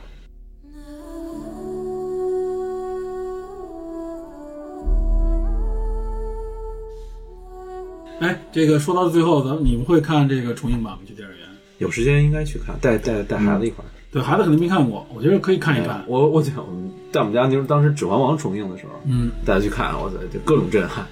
说关键时刻五眼， 吓人的时候五眼，干涉人家吸取这种各种各样不同的知识，你知道吗哇塞，那晚上做噩梦算你算我的。噩梦啊但是但是噩梦也是成长的一部分嘛。但是泰坦尼克号应该没有，他一看没有没有这个他最多就是最后事故那个，最最后那个灾难的那个是有一些是很震撼的，人比较震撼掉下去的时候那个场景。对，当时我记得我看的时候，哇，太真实了，而且哇，第一次看到就是这种事故当中有那么具体的人的那种遭遇，摔下去，然后摔到那个船桨上，翻滚是吧？对然后掉落，对甚至还有好多人像还原历史跳船，对，但是这些东西都会烘托出这个爱情更加的令你感觉伤感的那种情绪啊，那么多人逝去了就。咱们咱们说回来，女生都向往有这样的一个，哎，对了，一说这个，我还想起来有一个啊，嗯，就是我看这个国外的报道当中，嗯实际的报道结果说有很多国外的男性嗯，青年中年看这个影片以后会落泪，但他们在调查当中，首先展出来的是要掩饰，后来呢就不掩饰了，说确实是看这个影片当中落泪了。就是你作为一个男性，你会不会曾经向往过这样的爱情？不管最后生死，就是你哪怕一瞬间，你找一个真的你人生的他向往就是出了，我跟你这么说啊，里根儿向往就是那有那么一辆汽车，保温好的汽车是吧？是吧他向往还是最后走向那个那个那个孩子那个歧途，知道吧？不是，好像就是这种文艺作品里边儿，一般这种让人印象深刻的爱情故事都是跨阶层的。哦，对吧？他要你带看有他要带有这种对。对吧罗密欧朱丽叶之所以流行，罗密欧朱丽叶成为经典，就是因为仇家，他是他跨了一个不可逾越的鸿沟嘛，对，反正你跨了什么，要不跨阶层，你要不然就跨跨物种。呃， 跨物种，金刚，金刚啊，金刚，金刚也是那个《水形物语》，对吧？对啊水，形物语是对，必须得跨点什么，对，这才让人印象深刻。那就是说你也想跨一个什么？我去，不，反正就是说这部影片，哎，首先这部影片从爱情角度来说打动你了吗？当时也是同学之间嘛，互相推荐，讲，哎，你看过没有那个电影？就是情窦初课开间是吧？哎对，聊我觉得在当时这个呃中学生、年轻人，就是青少年当中啊，引发这种口碑去看这影片的，可能更多的是因为爱情这个因素，对吧？就觉得哎呀，我看了以后，他可能说不出来是爱情，但他觉得特别感动。莱昂看纳完了多之后是对莱昂纳多特别帅，然后呢，罗斯特别美，或者主要可能就是莱昂纳多帅。然后反正这影片不管怎么说吧，就是推荐你去看，拍的特别好，对吧？就这种口碑。我们当时确实口口相传，但是男生基本上都不耐烦。哎呦，啥了不起的，不一帅哥吗？哎，我说你说这点就很像西方很多调查里边，就是一开始大家都说对这嗤之以鼻，但很多男性观众看看完了看完了以后又不承认说自己当时哭了，知道吗？考完了以后确实是震撼的，但是呃，你说当时当时对，当时是那种就是满脑子都是世界杯，哎，就是不是，而且后来而就且不很明显的就是，当时那个年代能能够打动那个年龄的你的一些作品，你发现你现在看就肯定没有那种感觉经久，没有那种感觉了吧？没有这种感觉。我，我现你在你没有那种是感觉你是心灵被封闭了，我也是。 你就想着你们俩是他妈明显是福特汽车你们俩明显是被耗尽了，这什么是被封闭了？对，对对，被被耗尽了，元素没有了。我们被耗尽了，我们被耗尽了。你当时也有同哎，你当时也同事同同学推荐你就是女生推荐嘛，我跟你说，都是女生天天两难奇了多，怪了两难多，天天啊、对，哎还是这个原你因，看你还是因为这点儿两你们真的太弱了。你你我说就说是我是主动带着女士去看，你岁数大我了，不是岁数大，而是当时上什么你当时高当时大很了多是吧不不，我跟你说，大学很毕业多了男大性佬，很多男性都带着我这性，这是一部爱情片啊，带女朋友去肯定是啊看潜在女朋友。我高中时候还不知道女朋友是啥，不是，那时候只能说萌妹未开，知道吗？原始阶段真的很多，我跟你说，那时候很多男性啊，就是年轻人，二十多岁也好，或者说大学生、高中生，他们为什么要看这影片？他有一个很大的需求，是我带女朋友去，或我认为我潜在女朋友去。对，看这影片的时候，哇，那情绪一下被调动起来，很感动啊！很多人有可能就在电影院里完成了第一次哭泣，是吧？重要的评论，婉转，你就说你当时有没有吧？我都是在哭泣之后才去看的，你知道吗？ 主要是看那个素描那段啊，还有汽车那段，我素描那段反复看，轻松，轻那段很轻松，没有任何影响，是吧波澜不惊，见怪不怪了。真正真的是还是这个爱情那一段那个那个表述那个表达，大家很很感动。当然了，其实如果说是反而我觉得很咱仨有点油腻，情 感情感很深的情感很深的这个情侣，我就不是不去，我跟你这么说，我确当实时有很多年轻人。无论是男孩还是女孩，说他的们想带自己心仪的人去看这部电影，为的是一起共情在这个你说这个我爱能理情解的爱情的海海洋之洋中中。，你说这个我能理解，我觉得咱仨讨论的方式有点油腻。不是那个时候真的是有成群结队去看的，就是大家起着哄去看啊，就几个人带几个人，男生女几个生男孩儿几个女孩儿一小起，团体哎，对，有这种情况。有有有，然后反而是那种纯友谊团队啊，不愿意去看。那看这片儿就是暗示性太强了，必须是那种哎，如果团队不激发，就暧昧私底下哎。还是帝都开放，所以，请你去看，要求你去看的那个人，其实是向你一种间接的表白。但是有很多啊，这个还有很多当时的土豆，知道吧？就混沌未开的土豆，就就我这样错过了。我也是， 我我回想过去有多少多少个错过了情窦初开的一个是我一跟你个说非常纯洁的点。我回想过去有多少次都得扇自己不嘴。是我跟你说，我都得想起莱昂纳多，满脑袋都是巴西队那哥们儿，那莱昂纳多，你知道吗？就他这明显，我跟你说啊，就是 DP 这个心情是什么？就是错过了以后那种懊恼，转换了一种仇恨， 对自己的一种就唾弃。我真的还挺唾弃自己里的。里根儿是有一种后悔的情节，真的是啊，真心后悔啊！心后悔。我跟你这么说啊，真的，那个时候邀请你去看的人，可以说百分之七八十他是有很强烈目的的，邀请你去看啊。没有人邀请我，太惨了，我就是土豆儿当时，真的土豆儿。你可能确实那时候混沌未开，对对绝对你可能还没出土呢，那时候。我当时当时女生都是男生去看去去看，女生都是自己结伴儿，女生跟女生去看，男生自己要么男生结伴儿，就这么去这看。体现了当时的这种种族隔离政策其实下 的这种，这当时确实是啊性别隔离就是这种这种性别的这种界限啊，那个时候在学校当中很明显。有那个偷偷的男女朋友去看，偷偷，我给你偷偷去看的，那绝对，要不然是情侣，要不然就是潜在情侣，对就是大家有很强的一种需求。如果邀请你去看，或者说提议你去看的那个人啊，如果是点对点的，那个人绝对对你有有想法。真的李哥提到这个，你现在再仔细回想一下，是不是错过了？没人陪我去看，太那什么了。哎，你认为现在？我觉得啊现在应该没那么现在没现有在那么年老轻套人了没有没有对对对，说我邀请你看这个电影，我觉得邀请你看电影，这就代表了一种很信号了。正常的社交，没有对呀、你你搁在原来就不得了了，这事儿原来看放在现在是个事儿吗？当时是没有什么。打个比，方说，你的你娃女儿，对吧？嗯，就不知道敏不敏感啊？就是有，如果他说有男同学邀请他去看这会儿，你支持他去看吗？比如看一下重映版的《泰坦尼克》，他应该没看过吧？够岁数就去，不够岁数不去。什么叫够岁数啊？现在早点儿，再过几年。只有你们两个人去，还是说大家一起？没有他，他要是这么说，他前提条件肯定是两个人去。啊，对啊，没有，我跟他说，我说你能谈恋爱，但是你就是俩条件：第一，别耽误学习；第二，让我知道就行。传统观念陈旧。必须的。 Daddy，什么叫 Daddy 什么叫别耽误学习？我觉得学习就是要用来耽误的。不要这样，耽误学习最后不是还得自己去我我是觉得啊努力了说句实话，对吧嘛？青春期这段时间，这个青春萌动期这段时间，学习有爱情重要吗？绝对没有。哎，不不不这个不不不不，国外其实国外学生都是大学的时候开始爆发学业，知道吧？就是那时候最努力。他初中、高中的时候就是玩儿高兴，知道吧？就是其实是学习重不重要，他自己把握，我都不能决定。你都是你干扰的，什么不能决定？你说这时候你不能啊？ 他自己脑子里形成了一个你要考什么我不不行行，没准是一莱昂纳多呢潜在。少扯淡，他妈他妈一帮土豆儿，跟我说来着。这种原石才有价值，都已经闪出光芒了就没价值了，我这只有 原石。赌石是吧？都是原还未爆发出这个，你知道哪个未来都是原石，的哪儿还有莱昂莱昂纳多？纳多啊？你知道谁是未来的莱昂纳多，谁是未来的没有一个。里我里卡尔多呢我？还我还这儿看来着，我跟你说，我天，行了，聊远了，太远了。不，这块儿其实挺有意思的啊。我是觉得就是说，如果现在来看，其实就不像咱们那个时候啊，真的是这是一个特看别电明确的影信不号得。了了，对现在哪是个事儿？现在正常我记得我那时候都是约着一起看什么《拯救大兵瑞恩》， 哥几个一块儿去，都是他擅长的。哥儿几个看这个，我操！但这片子哥儿几个不说话了， 是吧？看了都不跟你说，我看了，知道吗？尤其是一帮老爷们儿去看一个爱情片儿的时候，你就觉得嘖撑住，不能哭，你要哭了觉得自己哎，就有点太那个就回到那个话题，就是车调查的时候，当时是有很多人男子气概在就说承认说一开始调查的时候，或者是在彼此交流的时候，不承认自己，一是有的人不承认自己看了这个影片，二是有的人不承认自己看这个影片哭了，但后来说其实看这个影片里很多男性哭，这个比例并不比女性低，知道当时吗？不是说不能说超过女性，或者说女性更我高们，实际上并不教比女性育低，男人有泪不轻弹嘛。你要世界上都是你就是 soft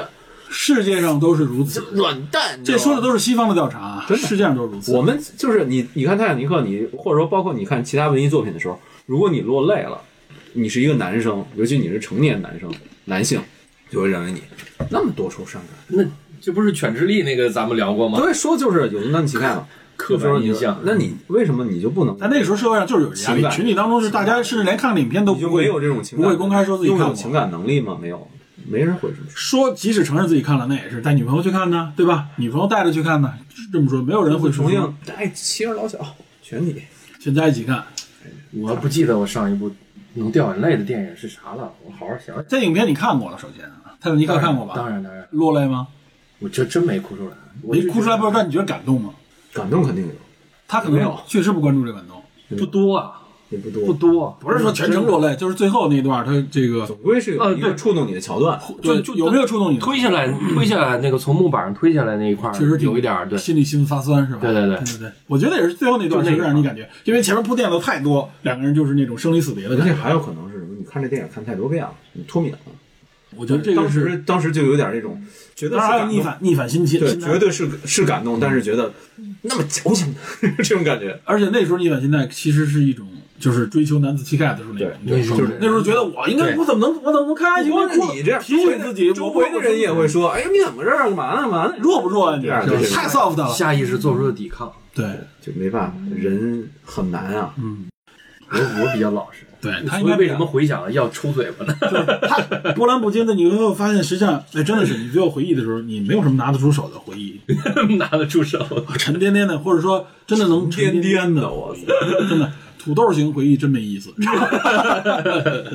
努力过了，我试过了，对但但是失败了。大家性格不一但样是真的啊不，真的是吧？你站在了一个你已经成年以后，你回想，就是你青春时代那位数，本应该有更多的，哪怕你看日本漫画里边你看到那些，那都是青春里边的价值故事，为了爱情啊，为了一些友谊啊，为了某种某一个项目，或者说是奋不顾身，对，就是你有很多东西，就是触发你成为你自我的那一部分。其实是越往以后，你会越觉得那个东西珍贵。说说说真的，啊就是正严肃的说一句啊，就是我回想过去的这个呃经历经历，从上学一直以来这么多年，如果再让我回去重新开始，我肯定不会再重新选择我嗯那么我的平所淡作，所那种为平我太的平淡那了，些做法，太平淡了，是吧？我我我不在这儿给他就是贴标签儿说平淡还是怎么着，反正我不会再去那么做。我不知道你们是不是，我会把我现在此时此刻的想法往前推十几年。你的意思就是希望能有更更自我、 Be myself 更成熟的这种心智 Be myself 来看待自己经历的事情，对因为他在那个时候，他觉得经历自己的时候，他把握不住，可能因为那个时候我因为种种事件吧，可能好多事情做的选择可能会现在还会这么选，但是最后我选择成为我自己的这个想法和途径会更早一点。对对，因为我说就的是这个，他是有我一指种的这就个当时被被压抑压制的那种感觉。这样我指着这个范围，包括谈恋爱、工作的选择，说啊所有都是所有生这活，些生活都是对对对都对是，不仅仅是谈恋爱。对我我我也是，就是以前觉得好像都是，甚至你会觉得，哎呀，经历这些事太不好意思，不可提及。但现在觉得特宝贵，就是自己做的傻事儿也好，或者说自己呃冒失的做的一些事儿，或者意外的一些事情，对你来说其实是很宝贵的。对，这有很有价值。就是说，我觉得你像泰坦尼克，当当时时有个日剧嘛，《重启人生》， 讲的就是这个。所以我觉得就是说，像《泰坦尼克》这个电影啊，它代表了一种，代表的是当时给当时的年轻人一个机会，嗯，能够看到一些平时可能接触不太到的一些内容，知道吧？就是那个时候，说白了，那时候的文艺作品是丰富了我们的认知和生活，对，真的极大丰富了我们的认知和生活。嗯，现在好像有很多啊，但更多的我觉得反而是一种一种灌输，或者说是一种让我们平庸化的一些东西，就是太多了这些东西，也有可能再过二十年回看的时候啊，那个时候真的是太封闭了，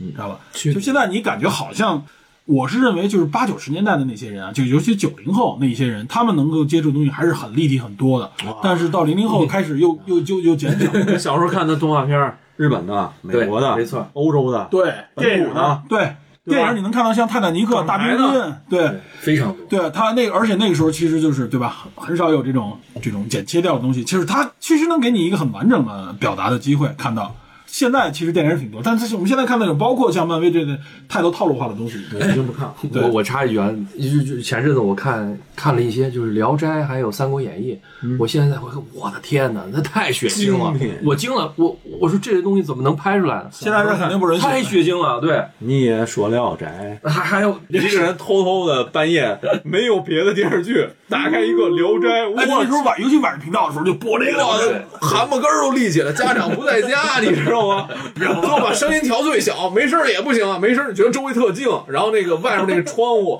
被风一吹，那个树枝，我操，一点儿，然后开头那一阵儿，我去，汗毛根儿都立起来了。但是你看现在就经常有这个什么，这是老版三国，这是新版三国，那视视频剪辑你看的时候，虽然你也知道就是一舞台剧的影视化，但是你就觉得那个嗯功功年力代差就很很多丰富，很丰富。而且那个年代就是说，就是在那个年代看来，你是有不断的新的内容刺激你的，对吧？就是哪怕我们其实一看，其实从现在看太少了，太匮乏了，但是在那个年代，我们平均能接触到的东西和这些东西，哎，只要你稍微去去主动靠近的时候是有的，有的选的。现在可能就是极大丰富啊，至少几个数量级以上了。啊，但是呢，相对于这个年代的平均值来说，我们反而是，比如对比我们周边的国家和地区来说，我们能接触到的东西肯定是减少了，对吧？这个其实就意味着什么啊？就是意味着你在平均的这个社会成长上面，你在这些东西接触的元素嗯上，你就天然匮乏几种元素，天然不足。我认为这就叫天然不足。不进则退，对啊，大家都在这个行驶的速度或者说成长的速度是这样的情况下，它不断受到各种各样外来的、无法被规划的、无法被被认知的一些新的内容的刺激，对吧？就跟我说，现在咱们为什么孩子应该接触游戏，应该以后马上就进入 ChatGPT 这种 AI 时代了，你甚至很有可能很多工作。模式都要被彻底的改变，这就是前夜。我跟你说，在这个时候，你不让孩子去彻底理解这些，你还让他天天去背书。我们的教育内容不是也说嗯吗？大学里的教育内容都是三十年、四十年前的东西了，恨不得。我说一特简单、特典型，就是我闺女他们这个年代的小学生不会认繁体字儿，繁体字啊儿不认识。哦，我们都认识吧？哪儿来的？天然认，港台电视剧、对港台歌曲。外我来词们集我们可能不会按照那个粤语的发音，但是我们基本都认识嗯能都都都能读得懂。他说的是什么？除了一些特别生僻的字以外啊，其他大概都能他读得懂。他们这代人已经不会了，嗯就不会认繁体字儿了。我们看一些电视剧的时候，都说这什么字儿啊不认识。而且而且，我觉得就是我特别担心的是什么，就是他们和一些真正的就是大家已经共有的一些认知不一样。对，就是你你真的比如说，就现在仍然会造成一个七八十年代的那种感觉，就是那个时候如果你出国，嗯，你看到国外的东西都是颠覆性的。啊，对对对，对吧？就跟你完全认知不一样。但就是所以就七八九十年代那种那种，农村但是不不不是说农村，但是现在你出国以后，仍然又回到了那个年代，就是你很多你会发现那个思想意识跟你的完全不一样，你有些东西就天然你就觉得啊，怎么会啊这么这这么个样子这么的所谓开放也好，或者说怎么这么不一样啊？这些人怎么这么另类？我们现在就拿一些容貌，拿一些体型，拿一些不同的认知去去否定人，就觉得这什么东西，就明显自己思想上固化了。就是他没有嗯这种新刺激，我就说平衡的来看，在于那个年代，我们有新刺激，允许刺激来，这个刺激对我们有影响。那在现在这些年轻人来说，他们可能真的是刺激反而减少了，相对于同龄人来说，他们可能，我觉得啊，国外同龄人也有一个问题，可能他们面对的就是，呃，太流行的这种东西，无没有没有任何的这种规划性的东西，反而可能导致他们也是有很多人平庸化，对吧？但是就是在这种大范围的不同内容的接触里边，它就不断涌现出各种各样的奇才，嗯，对吧？各种各样有你无法去限量它的这种发展的人。但我们这边呢，对吧？就是总我总感觉这方面啊，就只能大家用的是一种，可能你必须有逆反心理，你必须有自己独立的去去去去去探索的能力，才可以去挖掘出来的东西。先有不同，你才有可能嘛。对，创新的本质就是就是不同，就是逆反，就是我挑战权威，我就是要和你这个你认为天理的东西是，我认为不同，发现它的不同破。坏式的甚至我们刚说的那 Chat GPT 不就是吗？对它本来就是一个创新，它创新哪儿来的？就是来源于我不一样，对我不做这个，我做另外一样的东西。另辟蹊径，然后它产生的结果是他自己都没有预估得到的。所以这个所以我觉得就是说，嗯，这孩子们，我是觉得，作为如果说是家长也好，或者说年轻人，自己要给自己一种暗示，就是要去有探索能力。这个探索能力一定是不是你眼前能够接触和看到的东西？你要问自己一个为什么，问自己一个到底是什么样，你要去找，你要去寻找那些不同的答案，你要去理解那个不同答案里边能够给你的一些带来的一些刺激。从这点来看啊，就是我们我认为咱们九十年代的时候是相当幸运的，我们八九十年代能看到那些东西，哦现在看来我觉得我们是相当幸运的，非常幸运，对，那个时候我们这个全社会也处在一种对外界求知若渴的状态强烈的探索。对，这个导致了我们后来的这种发展，对吧？这个我觉得跟这里是有正相关的作用的，就是我们后来的这种发展，其实，在那个时候很多人。八九十年代的那些时候的儿童是现在的今天的主流的，比如这些创业者们，这些他们是在那个时候成长起来的。那我觉得我们我们现在这些年轻人，我估计未来能够不拘一格的给我们带来惊喜的人，肯定也都是一些不循循规守旧的，对吧？尤其现现在啊，咱们一看到那个学校里边，就是呃宁肯我自己付出生命也要把别人卷死的那种，在自己课堂上面写的那种标语，那种方式，就是我们哇塞，就是站在食堂里边啊，拿着背着那书本儿，你说的是衡水二中，对吧？我都不咱别说这个学校名字，我就说就这种方式出来的，真的是你回看那个年轻时代，我觉得我年轻时代是不是是是简直就是被一种埋没了一种，被掩盖了一种那种希状态望。他们有好的未来，能早点儿。但我是觉得他应该是在初中、高中这段时间出发，然后到了大学那时候，你有了选择了，你对自己有了沉淀的时候，你去在学业上，所以说国外就是说本科教育以上是特别难的。对，但咱们这时候很多人就是高中过后到了本科教育，那就必须是必须是四年放松，是吧？最后写那个这个论文的时候呢，都是哎赶紧应付过去。现在我对对然后所以也造成了很多其实应该深入学习的时候，反而呃对啊，你真正你理解你，我其实我是觉得，就是说，你年轻人在那个时候，你接触不同东西给你带来的一价值，可能比你去书本里边儿那个完完全全束缚到那么点儿，那一点点信息价值，可能都值不值 ChatGPT 跟你聊个俩小时天儿来得大早点儿找到自己跟这个社会的不同，然后能找到自己价值，赶紧发展。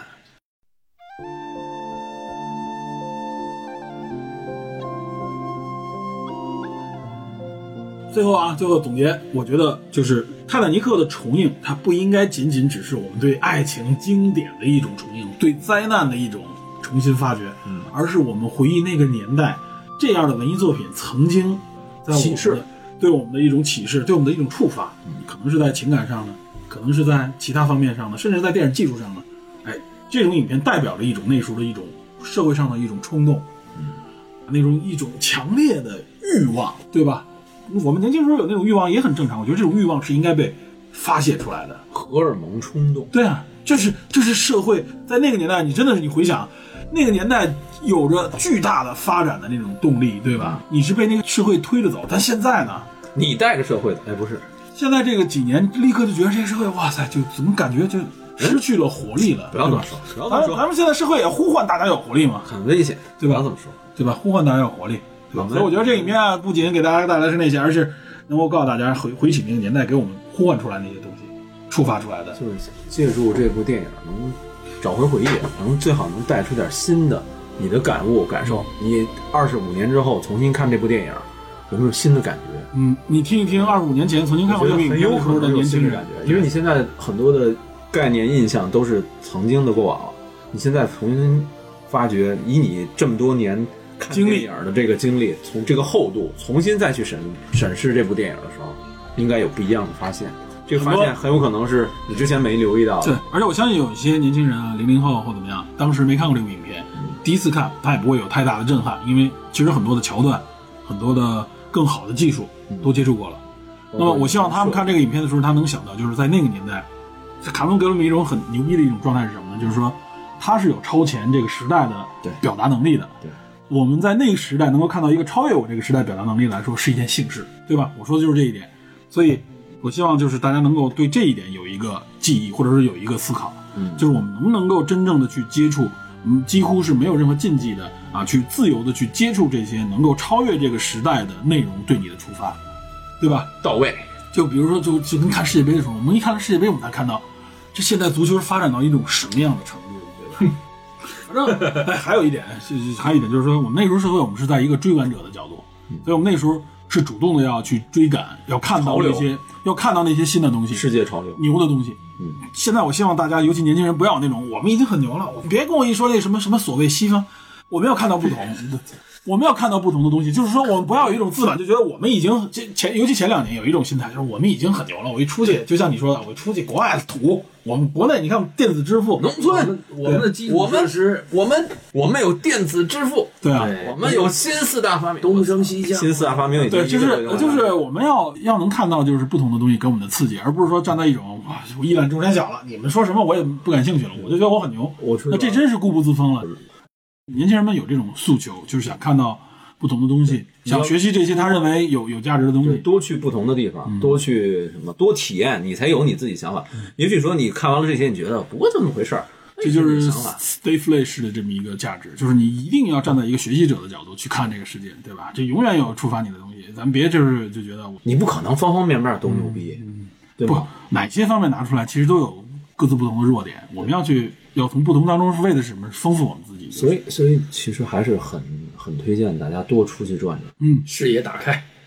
格局打开。所以我觉得啊，这二十五年重映是实际上是代表了有一种，我认为有一种思维就是，仍然是那种呃求知的那种欲望，嗯，那种不同的那种欲望驱动我们，这种东西不能丢失，我们不能迷失一种我们反向发展的一种动力啊，就是觉得我们要不然就觉得自己很牛，要不然觉得人家处处围堵我们，不用这种想法，我们应该看到不同的东西，学习是自己体会出来，不是别人教的，不是说别人告诉我是什么，而是我你要让我去看，让我去发掘，丹泽尔华盛顿有一句给美国大学的这个演讲，嗯，毕业生演讲中有一句名言：“For forward，向前倒。”嗯。for 向向前倒，你就是失败了，你也往前爬，嗯，你别往后倒，对，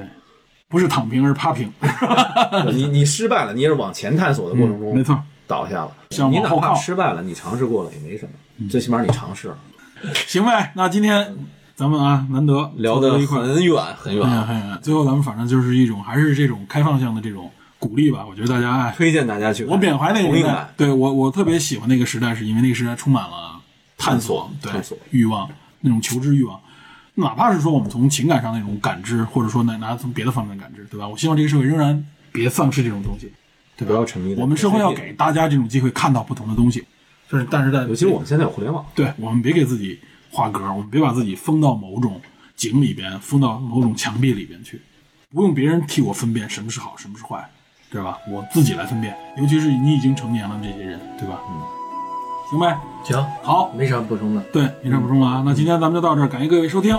欢迎大家啊关注我们这节目，也欢迎大家走进电影院去看这个《泰坦尼克》的二十五周年重映。对，好好，OK。 ，OK，再见。拜拜。 Every night in my dreams, I see you, I feel you. That is how I know you. Go on. Far across the distance and spaces between us, you have come to show.